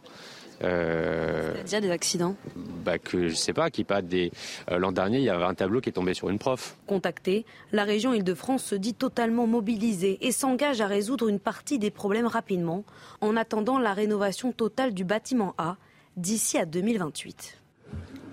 Allez, le froid sur euh, les marchés. Vous êtes, euh, euh, on est en direct avec Rabat Benaï. Bonjour Rabat Benaï, merci d'être avec nous de la cagette biologique sur un marché du 6e arrondissement de la capitale en plein cœur de Paris. J'imagine que vous vendez des, des, des fruits et légumes bio. Bonjour, oui, oui, c'est ça, des fruits et légumes bio. Les fruits et légumes bio. Bon, comment, comment est-ce qu'on comment est-ce qu'on s'arrange, comment est-ce qu'on s'organise quand il fait aussi froid? Il euh, n'y a pas, il a pas vraiment euh, des choses, euh, des choses particulières, mais ce que, ce qui, ce qu'il y a, qu'on a l'habitude de ce froid-là, c'est juste qu'on a, on a, c'est vrai, on a de la perte de marchandises parce qu'il gèle. tous les produits fragiles qui gèlent et tout ça, mais à part ça, à part ça, on a l'habitude, on a l'habitude du froid, on a l'habitude de travailler dans ces conditions-là. Vous avez de la perte à cause du froid? Ah oui, oui, bien sûr. Euh, il gèle, euh, comme euh, il y a, j'ai beaucoup de produits qui gèlent à cause, voilà, quand c'est des produits fragiles. Des produits, fragiles, ils ne se tiennent pas. Oui. Il y a moins de clients c'est des produits biologiques. Euh, Il y a moins de clients oh, Justement, c'est pour les clients qu'on est. Euh, justement, c'est pour euh, c'est pour les clients que je suis au marché. Sinon, je vais pas je vais pas je vais pas être au marché. C'est pour eux que je suis au marché. du coup, on se plaint pas. C'est on est là, on est prêt, on est sur place. Euh, voilà, des fois on reçoit, reçoit beaucoup de clients, des fois, des fois moyens, des fois on espère, on espère qu'on va travailler aujourd'hui. On espère parce que même, même les gens, même les gens, euh, on base surtout cette, avec cette période du froid, on base euh, avec beaucoup de, de légumes durs. Euh, pour, euh, pour des soupes, pour euh, des grands plats à la maison et tout ça. Euh, voilà. Merci beaucoup, Rabat Benaï. Merci d'avoir été en direct avec nous. Marché Raspail, c'est inscrit Marché Raspail, c'est dans le 6e arrondissement de la capitale, hein, je, je, le précise. Merci à vous, bon courage. Et j'espère que vous allez avoir des clients, parce qu'effectivement, comme vous me le rappelez, c'est pas, pas pour vous que vous le faites, mais bien pour les clients. Merci beaucoup. 8h moins 20, restez bien sur CNews. Dans un instant, on va parler de ce qui s'est passé à, à Charleville-Mézières. Un homme de 80 82 ans qui a euh, abattu son voisin de 21 ans. Un meurtre par exaspération. On était à, 7 h moins le quart avec le maire de Charleville-Mézières. Vous allez l'entendre. Restez bien sur CNews. À tout de suite. CNews, il est 8h moins le quart. Merci d'être avec nous. Tout d'abord, le point info. Augustin Donadieu. Paris reçoit ce matin la conférence internationale de soutien à l'Ukraine. Objectif orchestrer l'aide pour Kiev à l'approche de l'hiver et préparer la reconstruction du pays. La conférence se tiendra au ministère des Affaires étrangères et accueillera le Premier ministre ukrainien. 47 pays seront représentés et Volodymyr Zelensky interviendra en vision conférence. Le président ukrainien a demandé hier aux pays du G7 davantage de soutien militaire, notamment des armes et du gaz. Emmanuel Macron va supporter les Bleus au Qatar. L'Elysée a répondu aux critiques faites contre le président de la République. Sa venue à Doha pour la demi-finale contre le Maroc a fait polémique. Le conseiller présidentiel a précisé qu'il s'agit d'un moment important du sport français et de l'amitié franco-marocaine. Adrien Quatennens, convoqué devant la justice aujourd'hui dans l'affaire de violence conjugale sur sa femme. Le député La France Insoumise comparaîtra dans le cadre du plaidé coupable puisqu'il a reconnu en septembre dernier avoir giflé son épouse. Si le juge rejette la peine proposée par le procureur de la République de Lille, Adrien Quatennens serait renvoyé devant un tribunal correctionnel. Tiens, avant l'écho, combien ça rapporte de gagner la Coupe du Monde Regardez, réponse, près de, près de 400 000 euros à chaque joueur en cas de victoire des Bleus. Euh, Lucas Hernandez d'ailleurs et Karim Benzema toucheraient aussi leur part, euh, parce qu'ils font partie des, effectifs. 400 000 euros pour le, pour le vainqueur, 285 132 euros pour l'équipe euh, finaliste. Donc en clair, si vous allez en finale mais que vous perdez, le troisième, 256 000 euros par joueur, hein, prime par joueur en euros et 237 euh, 000 pour le quatrième. D'habitude, les, les, joueurs donnent, euh, donnent, la somme à des associations, à Guillaume Filleul. Ça. Déjà, ils partagent aussi une partie avec le staff tricolore. Oui. Et ils versent, effectivement, comme en 2018, ces euh, primes à des associations qui leur tiennent à cœur. Voilà. Euh, selon les calculs du Parisien, 400 000 euros, ça paraît énorme. Ça l'est. C'est énorme, bien sûr. Euh, ça ne représente que deux jours de salaire de base de Mbappé. Hein. Il travaille deux jours, il gagne 400 000 euros. Ça bon, fait paf, au PSG. Ça fait des, ça fait, ça fait des beaux salaires. Hein. Je peux répéter ce que vient de dire Jérôme Begley Il a dit comme moi. Comme moi, oui. il invente. Il a dit tout bas, mais je Je tiens à, mon, à, ce que mon percepteur sache qu'il invente. je vous le souhaite, Jérôme, mais euh, je vous le souhaite. C'est tout le malheur que je vous souhaite. Allez, 7h47, l'écho, 400 000 euros, on peut s'acheter un bel appartement ou une belle maison. On parle immobilier tout de suite. Regardez votre programme avec Samsonite Proxys. Légère, résistante, durable. Une nouvelle génération de bagages. Plus d'un notaire sur deux pense que les prix de l'immobilier vont baisser dans les prochaines semaines, selon les tout derniers chiffres. Face à un marché incertain, qu'est-ce qu'il conseille de faire, le mix et ces notaires? Alors, Romain, il conseille globalement de vendre maintenant et d'attendre pour acheter. C'est un baromètre qui est réalisé tous les deux mois pour Imonote et qui sonde un peu l'état d'esprit des notaires par rapport au marché immobilier. Ce qu'on peut dire, c'est que baromètre après baromètre, ils sont de plus en plus pessimistes. Vous l'avez dit, 54% estiment désormais que les prix de l'immobilier vont baisser dans les deux prochains mois. 44% disent qu'ils seront stables. 2% seulement qu'ils vont augmenter. Les avis étaient nettement plus partagés en septembre. Ils étaient moins de la moitié à estimer que les prix allaient baisser et 6% à croire encore euh, à une hausse. Et puis plus largement, 71% des notaires disent aujourd'hui que pour eux, le marché immobilier sera moins florissant en 2023 qu'il ne l'était cette année. Qu'est-ce qu'il conseille à ceux qui ont un projet immobilier, qui veulent acheter une maison ou un appartement? Une stratégie assez simple, hein. vendre aujourd'hui tant que les prix sont encore hauts et attendre le plus possible avant d'acheter. Ils le disent hein, dans le détail, 81% des notaires conseillent de vendre, 17% préconisent d'acheter et 2% disent qu'il serait plus pertinent d'attendre. Ce qui est intéressant en fait, c'est la tendance derrière ces chiffres. Ceux qui conseillent de vendre d'abord étaient 61% en juillet, 77% en septembre, 81% aujourd'hui et à l'inverse, ceux qui conseillent d'acheter d'abord, eh bien leur proportion ne fait que réduire.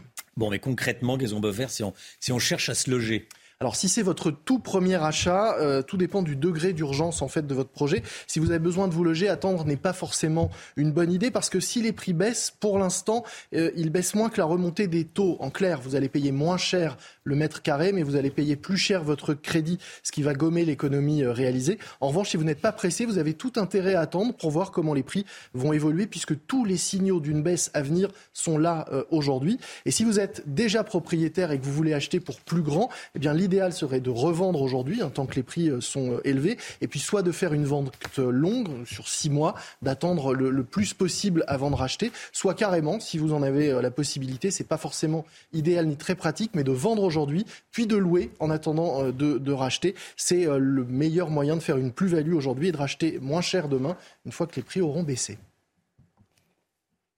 C'était votre programme avec Samsonite Proxys. Légère, résistante, durable. Une nouvelle génération de bagages. Tiens, écoutez bien si vous êtes automobiliste et que vous faites du covoiturage.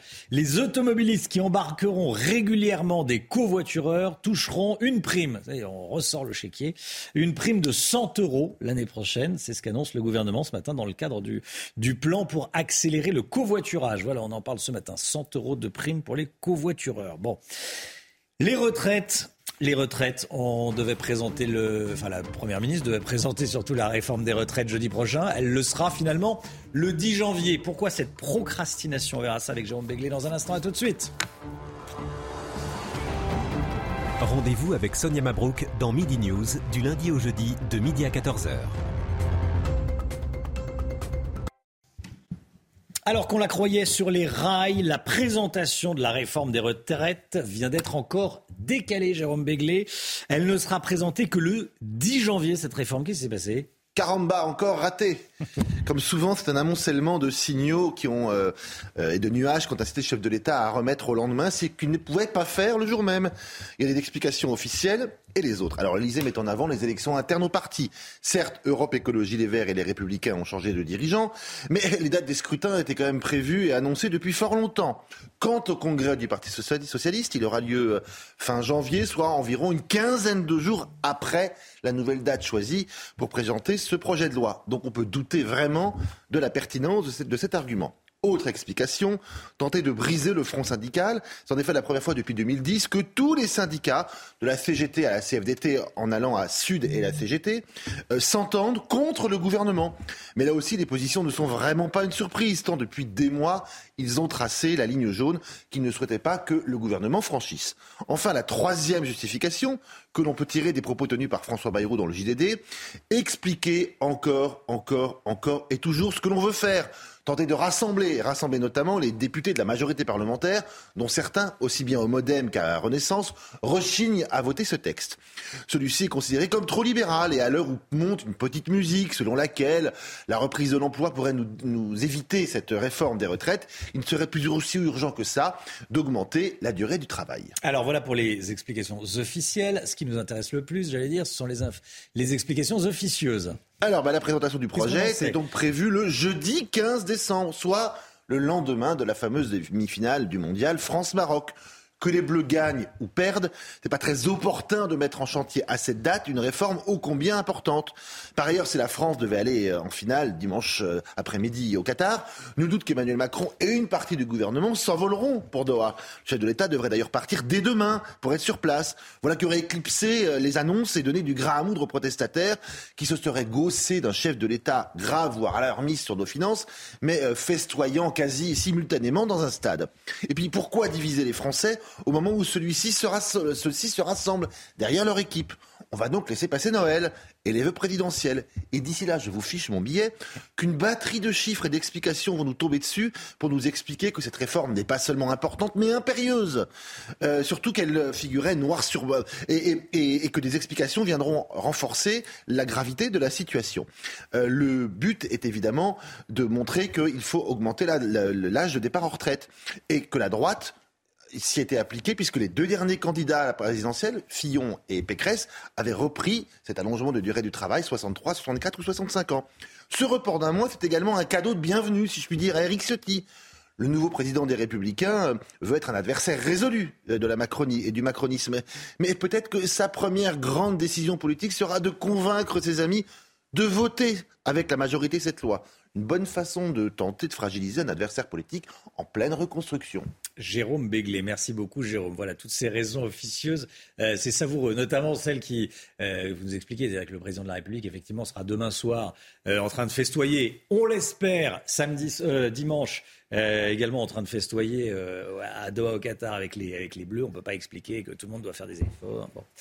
Euh, bon, ben on va voir. Alors, c'est juste la date de présentation de la réforme. Hein. 10 janvier au lieu du 15 décembre. Mais la mise en application de l'été prochain. Normalement, tout doit être voté au premier trimestre 2023. Voilà, et ça devrait être entré en application au mois de septembre. Voilà, l'été, sortie de l'été prochain. Merci beaucoup, Jérôme. 8h15. Christian Estrosi, le maire de Nice, sera l'invité de Laurence Ferrari.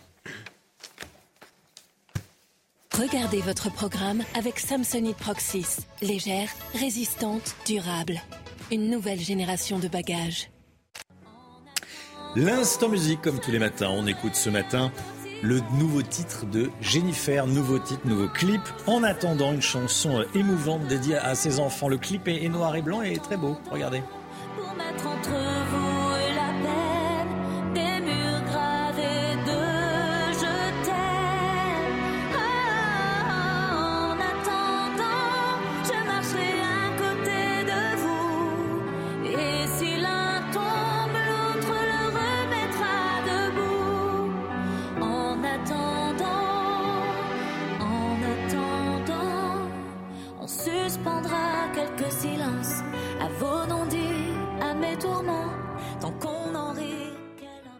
C'était votre programme avec Samsonite Proxys. Légère, résistante, durable. Une nouvelle génération de bagages. Le temps tout de suite, Alexandra Blanc. Il continue à faire froid aujourd'hui, très froid même. Et hop, France par brise. En cas de bris de glace, du coup, vous êtes à l'heure pour la météo avec France par brise et son prêt de véhicule.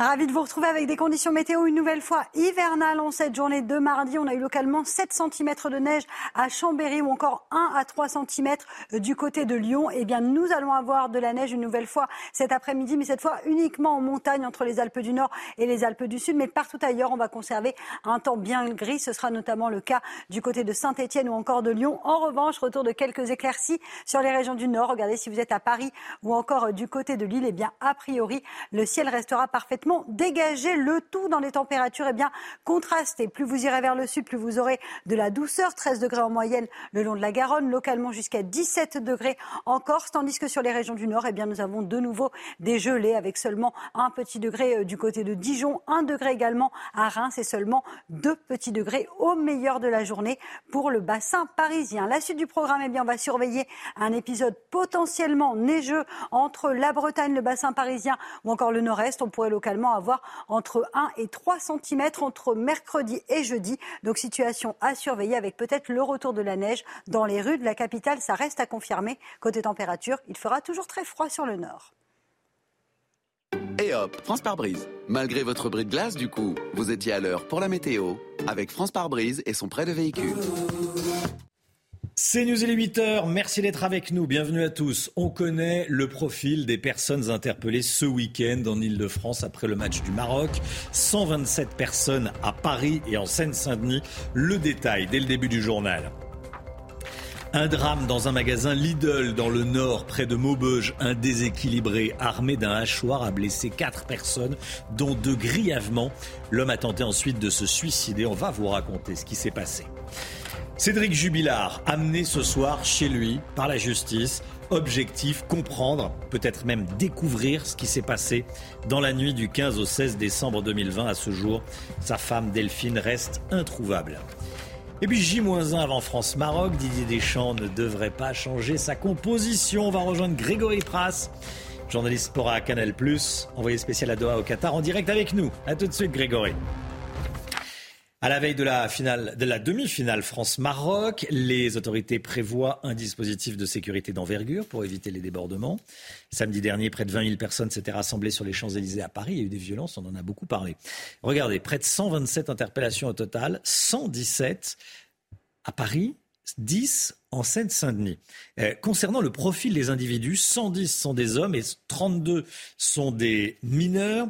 On a des informations également concernant les nationalités, Augustin. hein. Ouais, 98%, pardon, 98 sont français, 11 sont marocains, il y a deux Algériens, euh, deux euh, Tunisiens. Parmi les interpellés, 25 sont nés hors de France et seulement 10 sont domiciliés à Paris. L'horreur dans un magasin Lidl à Gemont dans le Nord. Quatre personnes ont été blessées par un homme équipé et armé surtout d'un hachoir.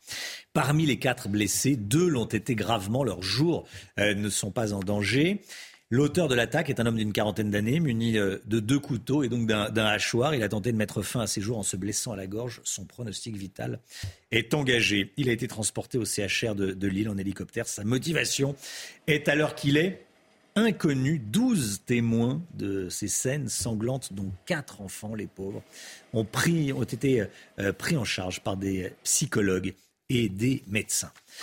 L'affaire Jubilard, est-ce que l'affaire va connaître un ultime rebondissement? Ce mardi soir, l'un des derniers actes de l'instruction aura lieu, la reconstitution de la nuit de la disparition de, de Delphine Jubilard. Ouais, près de deux ans après la disparition de, l'infirmière, son mari, Cédric Jubilard, va être extrait de, la maison d'arrêt de, de.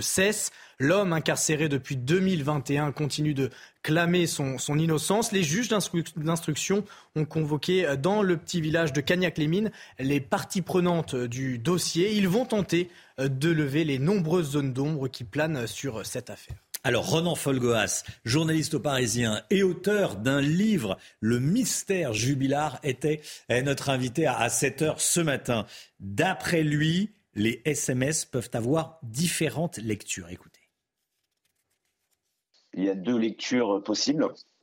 Euh, Une lecture effectivement premier degré, euh, qui, qui, est, qui est peut-être juste. Hein. Euh, il ne m'appartient pas d'en juger, mais peut-être qu'effectivement ce sont les mots d'un d'un homme qui s'adresse à sa femme euh, et, qui, ne, qui ne sait pas où elle est, tout simplement. Première, première possibilité.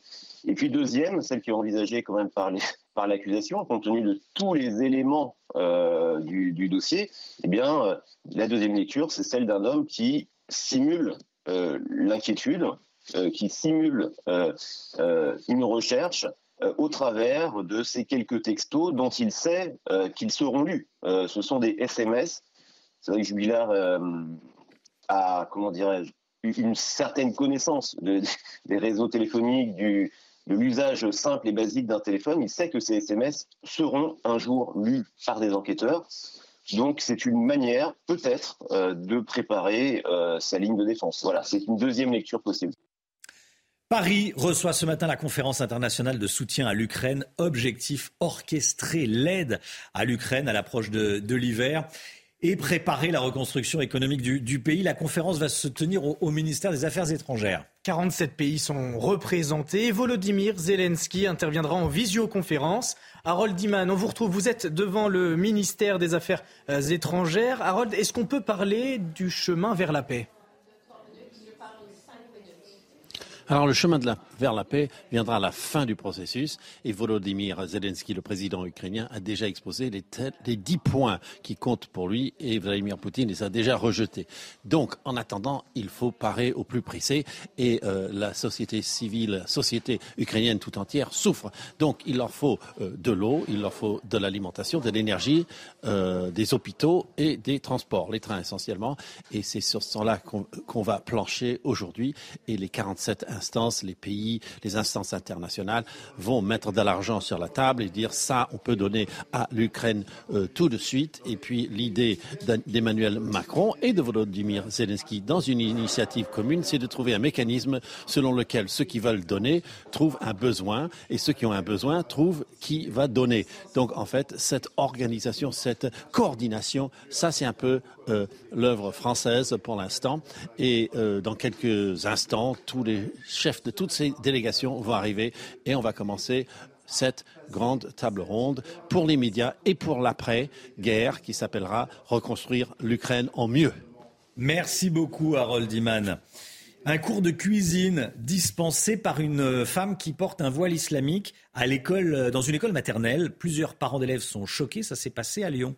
La vidéo euh, postée sur la plateforme de l'Académie de Lyon a interpellé un, un collectif de parents d'élèves. La femme est une parent d'élève elle-même.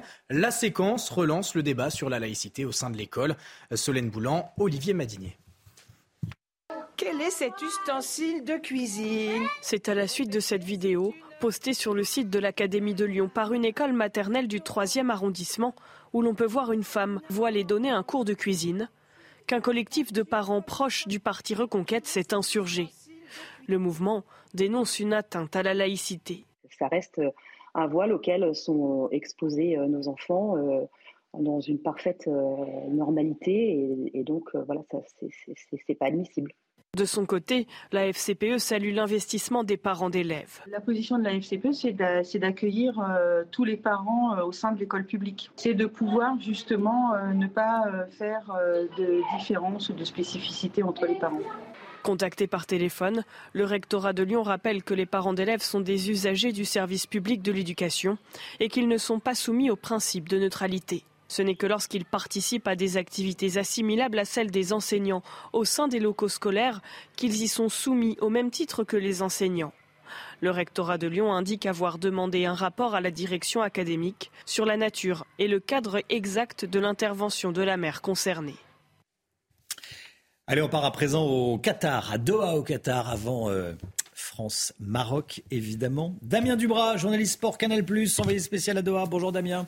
Merci d'être euh, d'être avec nous. Ce sont les derniers réglages pour les Bleus. Quelles sont les, les dernières informations Eh bien effectivement, oui, les Bleus sont en train de peaufiner les derniers détails dans cette préparation pour ce match euh, face au Maroc. Hier, les Bleus se sont contentés d'un entraînement relativement léger. On n'a pas vu euh, Aurélien Chouameni et Dayo Upamecano, euh, le joueur du Bayern Munich qui a mal à la gorge, qui est comme tout le monde ici victime de la clim, alors que le joueur du Real Madrid de Chouameni souffre pour sa part d'une béquille qu'il a reçue au mollet lors du match face à l'Angleterre. On a vu aussi hier un des tauliers de ce groupe France, Raphaël Varane, le vice-capitaine de cette équipe de France venir en conférence de presse euh, pour délivrer un message. Il l'a dit, ce que nous avons fait Jusqu'à présent, c'est bien, mais nous, nous voulons plus encore, euh, sous-entendu, nous voulons une nouvelle fois garder, gagner ce titre de champion du monde euh, lors de cette Coupe du Monde ici au Qatar. Aujourd'hui, au programme des Bleus, ici dans ce centre des congrès, cet énorme centre des congrès de Doha, aura lieu la conférence de presse de veille de match à 10h15 heure française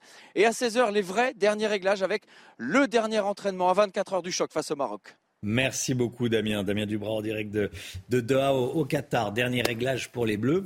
Et puis première demi-finale aujourd'hui, hein, Guillaume. Oui, euh, Argentine contre la Croatie. Et évidemment, euh, tous les projecteurs seront braqués sur Lionel Messi qui espère pouvoir remporter sa première Coupe du Monde. 8h09, restez bien avec nous dans un instant. Christian Estrosi, invité de Laurence Ferrari. À tout de suite. C'est News, il est 8h15, bienvenue à tous, merci d'être avec nous. Dans un instant, Laurence Ferrari, vous recevez Christian Estrosi, le maire de Nice. Mais tout d'abord, le point info avec Augustin Donadieu. Scandale de corruption au Parlement européen. Plusieurs eurodéputés sont soupçonnés d'être corrompus par le Qatar. La police belge a perquisitionné hier les locaux du Parlement à Bruxelles. Quatre personnes ont été écrouées dans cette enquête. Plusieurs centaines de milliers d'euros en billets ont été saisis au cours d'une vingtaine de perquisitions. Ces Français qui refusent de se soigner, le Parisien a publié ce matin le baromètre 2022 des franciliens. En Ile-de-France, un Français sur trois a renoncé à se soigner. Et pour cause, des délais d'attente trop longs et des difficultés financières. Les Français se remettent à fumer. Une enquête de Santé publique France publiée ce matin montre un rebond de la consommation de tabac. Une hausse significative impacte les femmes et les moins diplômées. Entre 2019 et 2021, le tabagisme quotidien pour les femmes et les personnes n'ayant aucun diplôme a augmenté de 3 et 2,3 Laurence, Christian Estrosi est votre invité ce matin. Bonjour Christian Estrosi. Bonjour. Bienvenue dans la matinale de CNews. On va parler politique dans un instant, mais d'abord, cette rencontre de demain soir, là, euh, évidemment le France-Maroc qui se tiendra à 20h, au-delà du beau et grand rendez-vous sportif, euh, est-ce que ce match euh, est aussi un match un peu plus politique? Est-ce que vous redoutez tout simplement cette rencontre et des débordements éventuels qui pourraient la suivre? Bon, d'abord, je souhaite que l'on confirme, après les magnifiques buts de Chouameni et de Giroud, euh, notre sélection finale demain soir. Mais nous savons aussi que cette rencontre euh, avec le Maroc, euh, naturellement, n'est pas dénuée de tout risque. Ce qu'il y a de terrible, ce sont ces images de Français qui, pour une immense majorité, ont soutenu la France. Et être Français, c'est soutenir la France. Ceux, et après tout, c'est le sport, qui ont choisi de soutenir le Maroc, euh, et qui, euh, alors qu'ils sont de la même nationalité, puisque même s'ils sont issus de la communauté marocaine, ce sont des franco-marocains, en sont venus à, ces exactions qui sont inacceptables. Mhm. C'est-à-dire que je demande demain soir la tolérance zéro pour tous ceux qui, euh, quelques supporters qu'ils soient d'un camp ou d'un autre, porteraient des exactions où que ce soit dans une ville de France à la tolérance zéro. La maire du 8e arrondissement de Paris, où se trouvent les Champs-Élysées, a évoqué des scènes de guérilla, de, guerre civile. C'est ce qu'elle redoute. Il y a un, important dispositif de sécurité qui est mis en place pour demain soir. Vous faites pareil à Nice ou pas? Naturellement, nous faisons pareil à Nice. Et euh, toutes les forces de sécurité intérieure, police nationale, police municipale, nous avons fait des réunions de préparation avec le préfet. Euh, le dispositif est en place, mais j'appelle très sincèrement, quand on aime le sport, quand on aime euh, euh, soutenir une équipe, quelle que soit celle que l'on soutienne, et que l'on est en France, on se comporte comme un citoyen français qui respecte les droits et devoirs de la République. et les images que j'ai vues pour certains supporters de l'équipe marocaine ne sont pas, curieusement, celles que je vois de fêtes de liesse à, à Casablanca, à Marrakech, euh, à Fès ou ailleurs encore. Où il n'y a eu aucun débordement. Où il n'y a eu aucun débordement. Donc avoir ce type d'attitude sur le sol français est inacceptable. Je parlais d'un match un peu politique parce que les, les tensions existent entre Paris et Rabat. Euh, le Maroc euh, n'a pas aimé la baisse drastique du nombre de visas accordés par la France à ses ressortissants euh, pour qu'ils reprennent en, en échange euh, ce que l'on doit expulser. Ça peut rentrer en ligne de compte ou il ne faut pas politiser cette rencontre? Mais on n'a pas à politiser cette rencontre. Et encore une fois, on est en France, on vit en France, on a été accueillis par la France. Euh, pour la plupart, on a eu italienne. La, la, nationalité française. Je suis moi-même un immigré italien. Euh, Et moi si donc. demain il y a un match chez vous, euh, Ferrari, naturellement, s'il y a un match France-Italie, je serai du côté de la France parce que mes grands-parents ont obtenu cette nationalité de haute lutte et nous sommes si fiers de l'être. Et je voudrais que ceux qui étaient d'origine marocaine et qui sont devenus français soient d'abord fiers d'être français et se comportent en tant que tels et soutiennent la politique de la France dans ses relations internationales avec quelque pays que ce soit. Très bien. Allez, voilà. En tout cas, on souhaite bonne chance aux Bleus, évidemment, pour demain soir. Euh, on va parler politique. Éric Ciotti a été élu dimanche nouveau président des Républicains, votre ancienne famille politique. Euh, vous avez le par- quitté ce parti en 2021. Vous regrettez d'être parti ou pas? Oh ben, Je ne regrette pas d'avoir quitté une formation qui n'avait plus rien de la formation gaulliste dans laquelle j'ai milité toute ma vie, qui était le RPR, qui était l'UMP, qui étaient les Républicains que nous avons fondés ensemble avec Nicolas Sarkozy et euh, qui ont été totalement dénaturés. D'ailleurs, euh, lorsque vous écoutez le, mmh. le discours euh, de celui qui a été élu, euh, il n'a que le mot droite, droite, droite, mmh. euh, des propositions économiques qui sont un moins non-sens moins d'impôts, moins d'impôts, et, et, qui vont à l'encontre même de la politique économique menée par le général de Gaulle aujourd'hui avec euh, Édouard Philippe euh, au sein d'Horizon, dont je suis le, le vice-président. Nous incarnons cette continuité du gaullisme. C'est vous le parti gaulliste, c'est pas les LR, c'est ce que vous nous dites ce matin, Christian Mais, mais en quoi, lorsque on a l'ambition de fusionner peut-être avec Zemmour, euh, avec Le Pen demain, euh, voilà, c'est cette droite à l'italienne qu'on est en train de constituer. Mais regardons simplement euh, un, un, tout petit peu les propositions économiques qui sont totalement anti-gaullistes. Le gaullisme, c'était quoi? Le gaullisme, c'était défendre un, modèle qui garantisse d'abord notre protection sociale et qui la garantisse comment? Qui la garantisse en dégageant des marges de manœuvre pour l'investissement. Et par l'investissement, parce que c'était l'investissement qui crée de la croissance, la croissance qui permettait de garantir la protection sociale, par la création d'emplois et euh, par les cotisations qui retombaient mais dans les caisses de l'État. Temps, un autre contexte. Ah, est, on est toujours dans une période où un cercle, hein. un cercle vertueux, qu'on le veuille ou non, pour créer de la croissance, il Bien faut sûr. passer par l'investissement. Et pour faire de l'investissement, il faut d'abord faire de la bonne dette, qu'on le veuille ou non. Et pour cela, c'est ce que fait le gouvernement actuellement. Hein. Lorsque vous regardez qu'entre 59 et, et, et 69, il y a eu euh, une montée des, des cotisations euh, de près de 3,2%. Donc ça montait les impôts. Et, et, oui, les impôts sont montés, mais en même temps, le revenu euh, par habitant est monté de près de 5%. Et en même temps, la croissance est montée de 8,2%, ce qui a permis de faire passer le taux de chômage en disant de 140 000 à 90 000. Ça démontre bien qu'aujourd'hui, encore, les fondamentaux économiques du gaullisme restent les mêmes, et c'est ce que nous défendons notamment avec Édouard Philippe. Euh, à, pour, horizon, à horizon pour accompagner la politique du président les de la bras République. à tous les déçus des LR qui pourraient vous rejoindre. On a bien compris la manœuvre. Oh, lorsque Mais... je vois tous ceux qui ont démissionné hier, à commencer par le maire de Metz, Metz François, François. Grosdidier, Laurence Ribagé à Toulouse, euh, David Guéant à, à Fort-Calquier dans ma région et bien d'autres qui euh, sont en train de venez. suivre, nous voyons bien euh, qu'ils sont affolés euh, de voir l'orientation que notre ancienne formation politique a prise et euh, qui en, en rien ne correspond euh, au centre et à la droite que nous avons incarné depuis des années. Mais vous avez dit que Eric Ciotti avait pour projet de fusionner avec Eric Zemmour et Marine Le Pen. Il ne l'a jamais dit. Bah, il, le fait. dément fermement. Il le dément fermement. Mais, vous mais, le savez parfaitement. Mais, mais, Laurence Ferrari, comment pouvez-vous démentir quelque chose dont vous avez été l'illustration vous-même dans votre élection législative en n'ayant ni candidat Front National ni candidat Zemmouriste? D'accord. Donc pour lui, Bah, il euh, ment. je- je veux Il dire, ment. Son projet caché, c'est fusionner avec Marine Le Pen et Éric Zemmour. Qu'est-ce qui s'est passé au, au- au mois de juin dans sa circonscription des Alpes-Maritimes? L'illustration de ce qu'il va construire demain.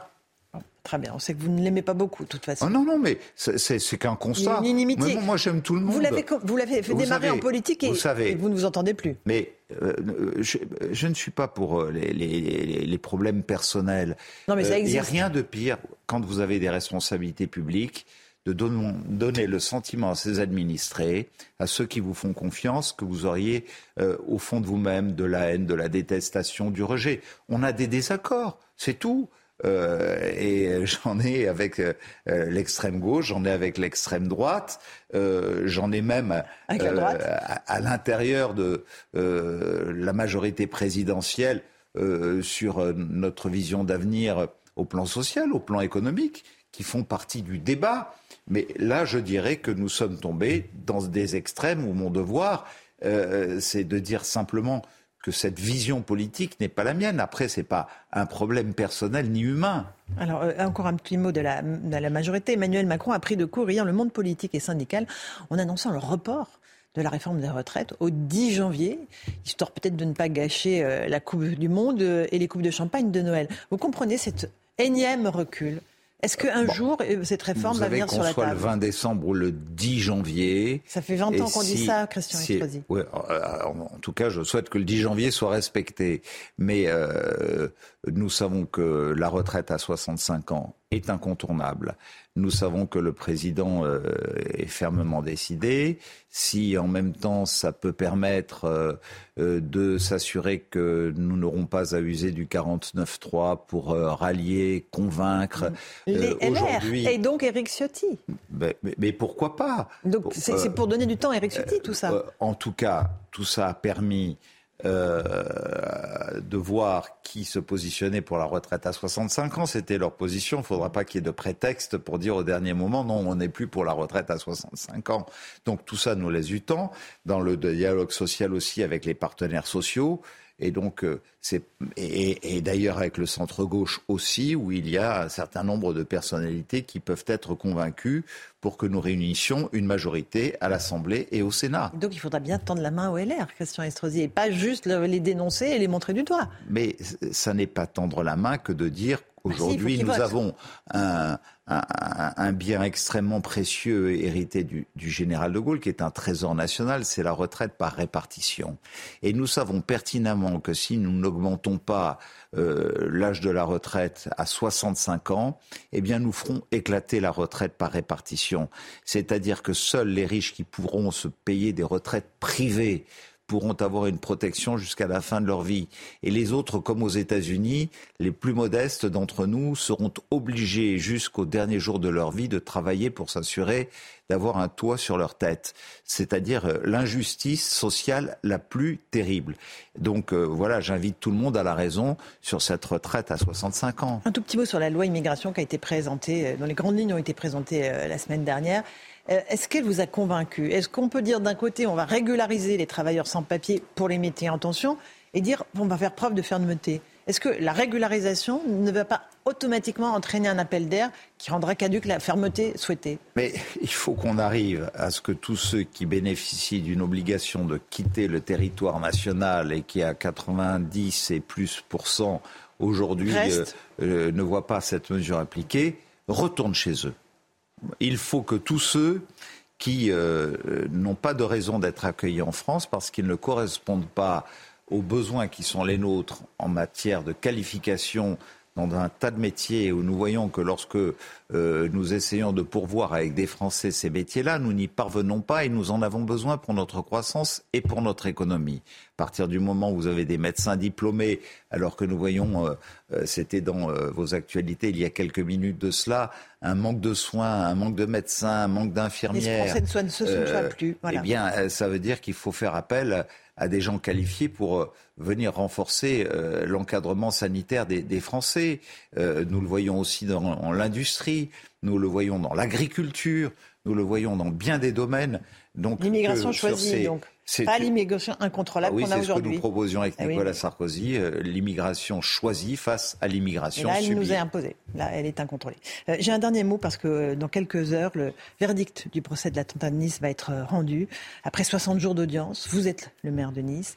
86 morts, 450 blessés. C'est une douleur que vous portez depuis 6 ans avec euh, les familles de victimes. On ne va pas parler du verdict, on l'attend. Euh, mais est-ce que euh, ça leur permettra de tourner la page ou Non. pas? Pourquoi? Non. D'abord, ces trois mois ont été beaucoup de souffrances de plus pour l'en- l'ensemble des familles des victimes, des victimes survivantes. Euh, C'est une horreur euh, absolue. Euh, et après avoir porté pendant ces six années en relation avec elle euh, des instants extrêmement douloureux, je crois que ces trois mois ont réouvert des plaies béantes. Et que naturellement, lorsque je vois la faiblesse des réquisitions, alors que tant de choses ont été révélées que j'ignorais moi-même. Par exemple Euh, euh, par exemple, euh, sur euh, la proximité qu'il y avait avec ceux qui étaient accusés aujourd'hui. et le meurtrier qui a été le ab- meurtrier, euh, Le terroriste, qui, euh, terroriste. euh, sans aucun doute, apporte des éléments importants sur une proximité complice. Je pense que cette attente de réparation ne sera pas malheureusement au rendez-vous. Euh, ça veut dire que nous aurons à être encore très très attentifs pour qu'il y ait d'autres formes de réparation pour euh, les victimes. Euh, je souhaite que beaucoup d'entre elles soient mieux prises en compte pour les souffrances qui sont les leurs et qu'elles soient accompagnées si on veut que quelques défis soient encore dans les espérances de leurs enfants et, et de leurs petits-enfants. Il y a eu énormément d'enfants blessés. C'est l'attentat qui a fait le plus de, trop. de morts et de blessés Beaucoup parmi les trop. enfants. Certains sont encore traumatisés alors qu'ils étaient dans le ventre de leur maman, ce que vous disiez. Oui, je le dis, euh, que ce soit des enfants qui étaient en très bas âge, que ce soit des enfants euh, qui n'étaient même pas euh, venus au monde euh, et dont on voit bien, avec euh, l'unité euh, de suivi reconnue, par l'Union européenne euh, euh, de l'hôpital pédopsychiatrique de, de, de Lanval à Nice, qu'il y a des, des effets euh, épouvantables à retardement qui se traduisent chez ces enfants. Et euh, j'estime que là, il y a l'État, il y a la collectivité, nous avons tous un, un devoir énorme vis-à-vis d'eux. Euh, il y aura un verdict, mais il n'en demeure pas moins qu'à côté de ce verdict, euh, nous avons à agir, à continuer d'agir euh, dans le temps euh, euh, très longtemps, euh, de manière continue et en même temps d'entretenir un, un devoir de mémoire, ce que je m'efforce de faire avec l'ensemble des associations de victimes. Est-ce que les victimes de Nice ont eu le sentiment d'être moins bien traitées je, je dirais, c'est difficile à dire comme ça, que, que les victimes des attentats de Paris euh, de 2015 Est-ce que, Mais il n'y a pas ont- que les victimes Il y a eu un sentiment, de deux poids, deux mesures. J'ai chez moi-même, en tant que maire de Nice, euh, ce sentiment. Euh, vous avez euh, l'impression qu'après tous les procès qui se sont déroulés sur les attentats de Paris, euh, de temps en temps, on a presque l'impression que celles de Nice seraient des, des sous-victimes. Bah, on, on le voit Plus dans la manière dont plus- c'est traité, parce que c'est c'était un rendez-vous populaire, c'était un rendez-vous moins élitiste. Je trouve cela profondément à la fois injuste, ingrat et, et, et pire encore, presque nauséabond. Mhm. En tout cas, on, euh, nos pensées, évidemment, euh, pour euh, toutes les familles Hein, et la toutes France, les victimes de cet le- attentat ça de doit Nice. être les- le pays 14 juillet de- de, 2016, vous l'égalité, quelle que soit euh, la place sociale que vous occupez dans notre pays et que vous soyez euh, français euh, ou d'autres origines, lorsque vous avez subi un, un moment aussi terrifiant, aussi abominable, euh, l'horreur absolue, euh, une tragédie que vous porterez sur vos épaules toute votre vie et dans votre cœur et en votre fort intérieur. Donc, euh, je, je, je le dis euh, très sincèrement, nous avons un, un devoir collectif, l'État et la collectivité, euh, aujourd'hui de montrer qu'il y a un regain d'attention pour ces victimes. Qui se sentent un peu laissés pour compte au terme de ce procès. Merci beaucoup Christian Estrosi d'être venu partager cette douleur des victimes. On suivra tout au long de la journée euh, le, le verdict de ce procès de, euh, des attentats, de l'attentat de Nice avec euh, les équipes de CNews. Merci à vous. Amour Manesa pour la suite de la matinale. C'est News 8h33. Merci à vous, Laurence Ferrari, et à votre invité, Christian Estrosi, maire de Nice. Vous avez entendu ce qu'il a dit. Hein? Il estime, euh, il trouve ça injuste, qu'il y a une inégalité de traitement euh, médiatique, notamment entre euh, le procès des attentats islamistes à, Paris et, le procès de, Nice, dont on connaîtra le, verdict aujourd'hui. On, on, le réécoutera d'ici d'ici quelques minutes. Je trouve ça extrêmement intéressant. Les Nantais privés de transport en commun le soir de la demi-finale France-Maroc, donc demain soir, pour éviter toute dégradation. Un droit d'alerte a été émis par les, syndicats de chauffeurs de bus et, de tramway nantais. Ils demandent à leur direction la fermeture du réseau de transport à Nantes. Objectif éviter les débordements qu'a connu la ville lors du dernier match du Maroc samedi dernier. Reportage CNews de Michael Chailloux et Jean-Michel Decaze. Regardez. Sur sa page Facebook, la CFDT des transports en commun publie des vidéos du centre-ville de Nantes samedi soir après la victoire des Bleus. On y voit des supporters en liesse qui n'ont pas hésité à grimper sur le toit d'un bus. Sur le toit, il y a des bouteilles de gaz. Est-ce que euh, quelqu'un qui arrache un tuyau de gaz, euh, quelle est la conséquence? Donc euh, voilà, tout, tout ça, c'est beaucoup de questions, beaucoup de dangers potentiels. C'est une mise en sécurité des personnels, des usagers. on ne va pas attendre qu'il se passe quelque chose de grave. Ces vidéos ont poussé la CFDT à déposer un droit d'alerte pour la demi-finale de mercredi. Le syndicat demande une interruption des transports en centre-ville avant la fin du match. Un peu plus tôt samedi dernier, ce sont les supporters marocains qui envahissaient les rues. Même inquiétude chez les 1300 conducteurs nantais. Que fait un conducteur ou une conductrice au volant de son bus? Euh, Est-ce qu'il accélère pour se dégager de la foule? Euh, Est-ce qu'il abandonne son bus euh, avec les usagers dedans? Se retrouver au milieu d'une manifestation Non, non, on nous apprend pas ça. Dans un communiqué, la direction des transports annonce avoir entendu l'appel de la CFDT. Ainsi, les trois lignes de tramway et les quatre lignes de bus qui traversent le centre-ville de Nantes seront coupées à partir de 21h30, juste avant la fin du match. Et regardez les chiffres de ce qui s'est passé à Paris. 127 interpellations au total samedi soir, 117 dans la capitale, 10 dans le département de Seine-Saint-Denis concernant le profil des individus. 110 sont des hommes.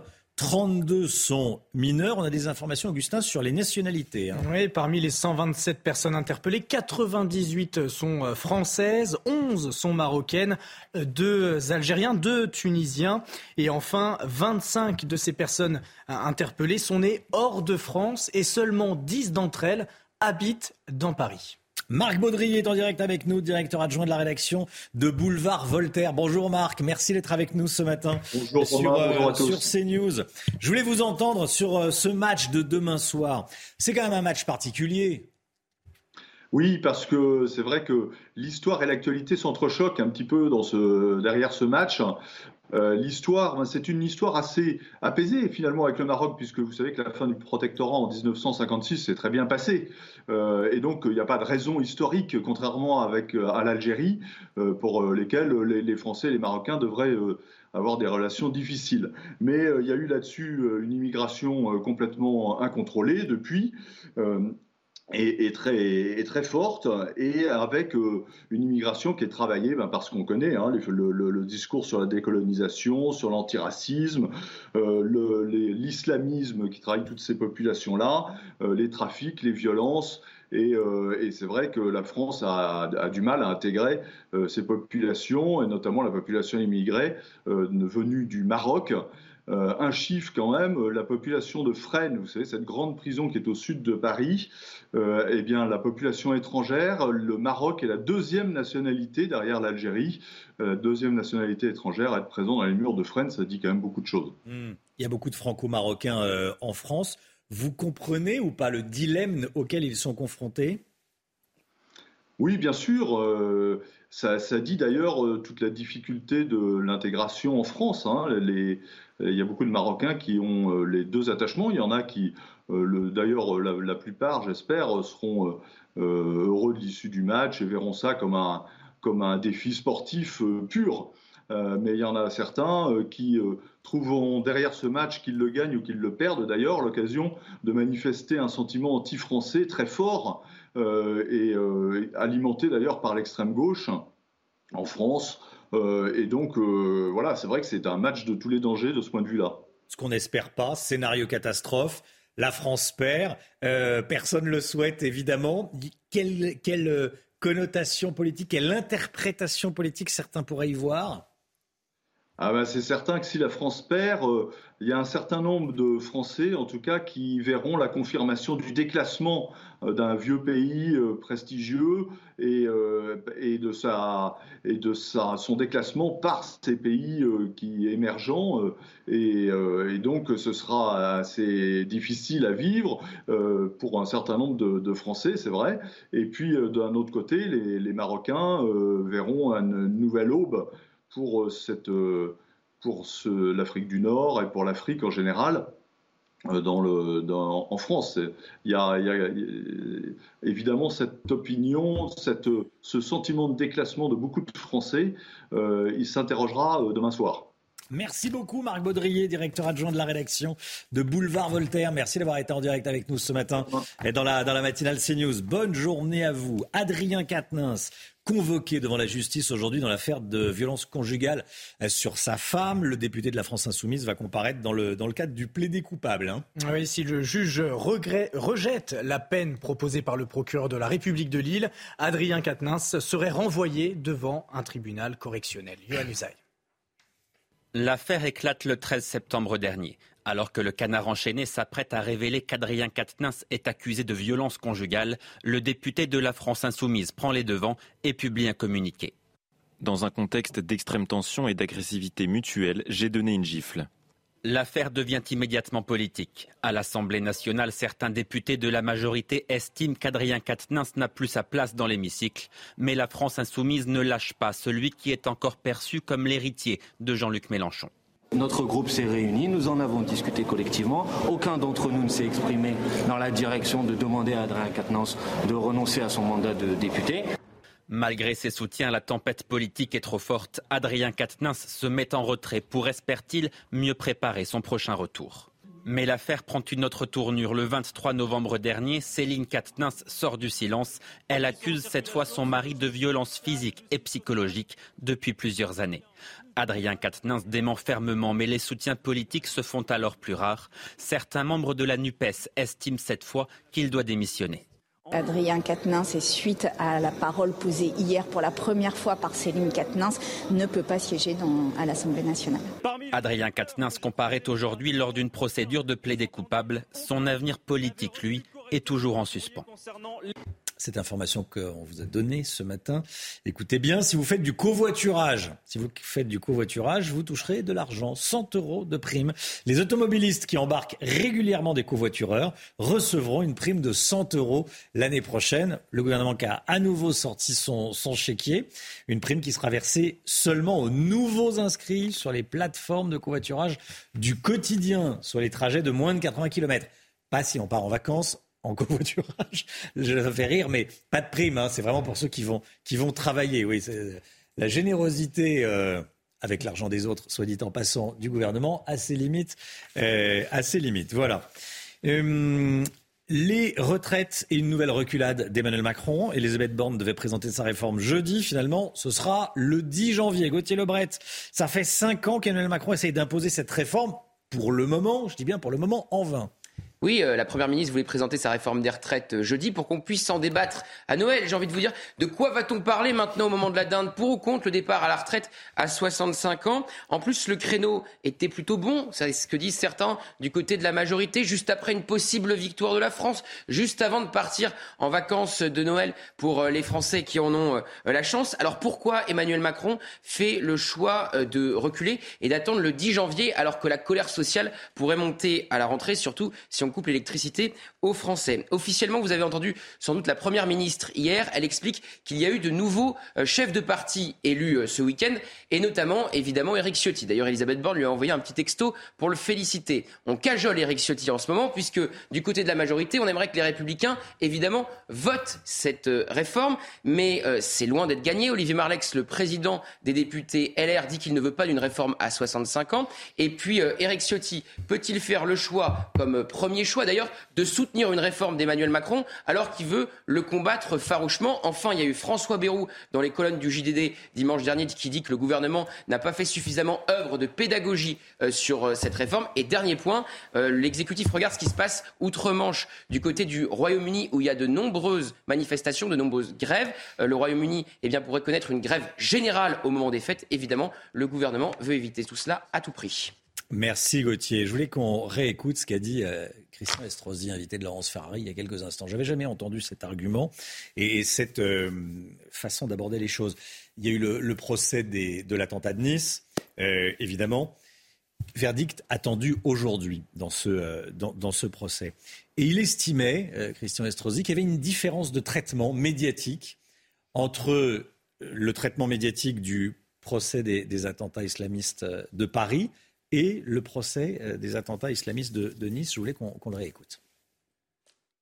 Chez moi-même, en tant que maire de Nice, euh, ce sentiment, euh, vous avez l'impression qu'après tous les procès qui se sont déroulés sur les attentats de Paris, de temps en temps, on a presque l'impression que celles de Nice seraient des, sous-victimes. Bah, on, le voit dans la manière dont c'est traité, parce que euh, c'était un rendez-vous populaire, c'était un rendez-vous moins élitiste. Euh, je trouve cela profondément euh, à la fois injuste, ingrat et, et, pire encore, presque nauséabond. Voilà.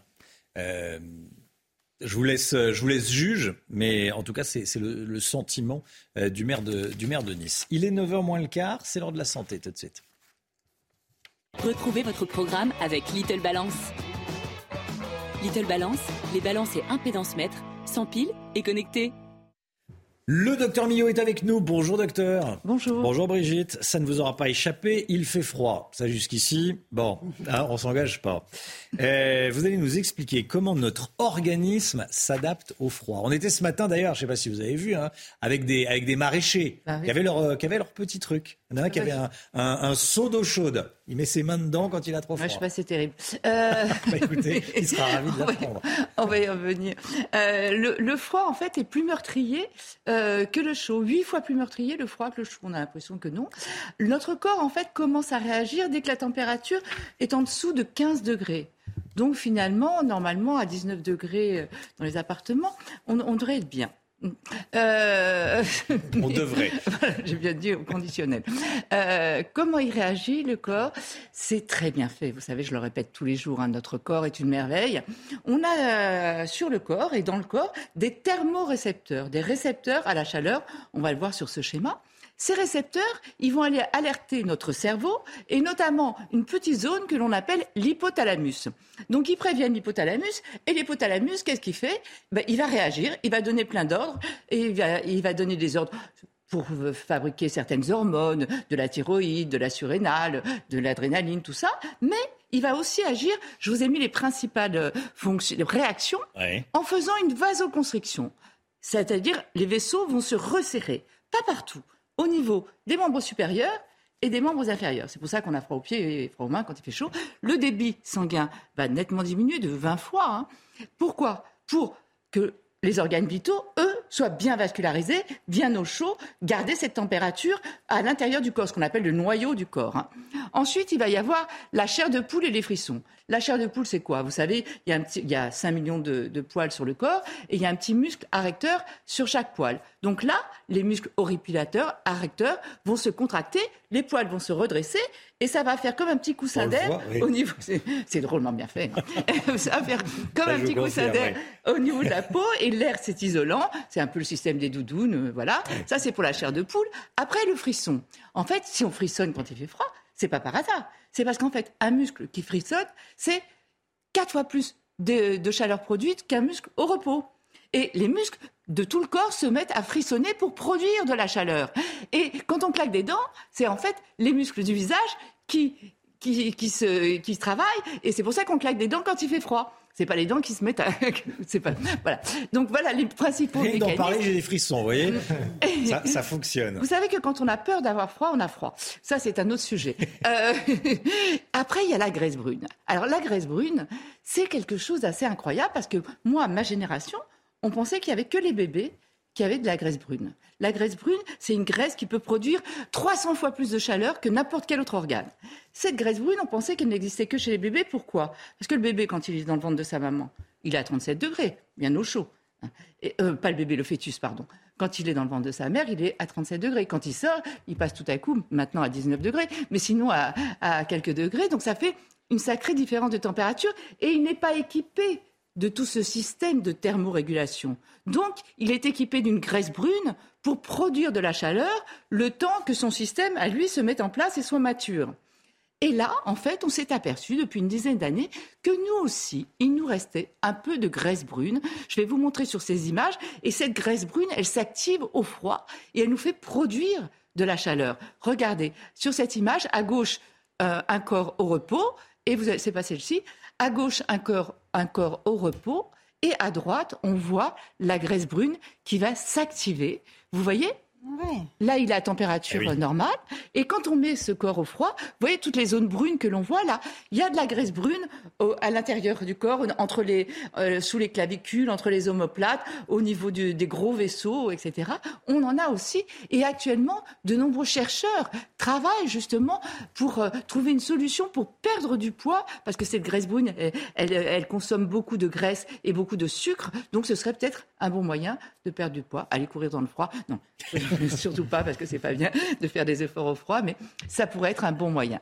Juste, euh, pourquoi c'est mauvais? Je vous ai dit que c'était huit fois plus meurtrier le froid que le Oui. chaud. Regardez ce que ça fait. Comme la vaso, on a une vasoconstriction périphérique au niveau des, des membres. Le sang qui est à l'intérieur, lui, il est plus épais, il est plus concentré, donc il risque de faire hum, des caillots. Vous voyez, ce sang qui est à l'intérieur, puisqu'il y a une vasoconstriction périphérique, à l'intérieur, sang plus épais, qui peut faire euh, des infarctus du myocarde, qui peut faire euh, des accidents vasculaires cérébraux. J'ai j'ai passé les problèmes cutanés, évidemment, les engelures, euh, la peau sèche, puisqu'on ne transpire pas, hein, vous avez remarqué quand il fait chaud, la peau est déshydratée, et le froid, ça déshydrate. Évidemment, toutes les maladies infectieuses, les épidémies que l'on connaît, etc. Ça, c'est de manière indirecte, les intoxications au monoxyde de carbone. Et je vous ai mis tout un tas de petits conseils qui sont très importants. Jamais d'efforts violents quand on sort de chez soi et qu'on va, puisque notre organisme doit déjà s'adapter. Vous savez, le- le- le- l'exemple type, c'est on sort de chez soi, on déneige, et ben là, on fait un infarctus. On a tous les ans des infarctus à cause de ça. Parce qu'en fait, l'effort déjà de s'adapter au froid, plus l'effort physique, ça peut provoquer des infarctus. On s'habille chaud, on dit toujours trois couches en haut, deux couches en bas. Euh, voilà. Après, euh, on, une bonne hydratation. Surtout, on se couvre les extrémités et la tête. N'oubliez pas la tête. 30% de la chaleur s'évacue par la tête. Donc, on met un chapeau, on met une casquette, on met ce qu'on veut, mais on se couvre la tête. Cache-nez aussi, on l'a vu la semaine dernière, importance d'humidifier et de protéger le nez. S'hydrater, bien s'alimenter. Inutile de se jeter sur la raclette. Quand vous êtes à 19 degrés, c'est pas ce qui va vous réchauffer. Ouais, bon, sans- si dormir suffisamment vraiment. pour Bon. l'immunité et pour la régulation. Et soyez prudents avant de voyager. Prenez bien une petite couverture, de l'eau et un téléphone qui marche. Chargé. C'était votre programme avec Little Balance. Little Balance, balance et impédance mètre, sans pile et connecté. 9h10, merci d'avoir démarré votre journée avec nous. Dans un instant, c'est l'heure des pros avec Pascal Pro, évidemment, et tous ses invités. Si vous voulez revoir des bons moments de la matinale, vous allez sur cnews.fr. Et nous, on se retrouve demain dès 5h55. Belle journée à vous, à demain. Tout de suite, Pascal Pro dans l'heure des pros.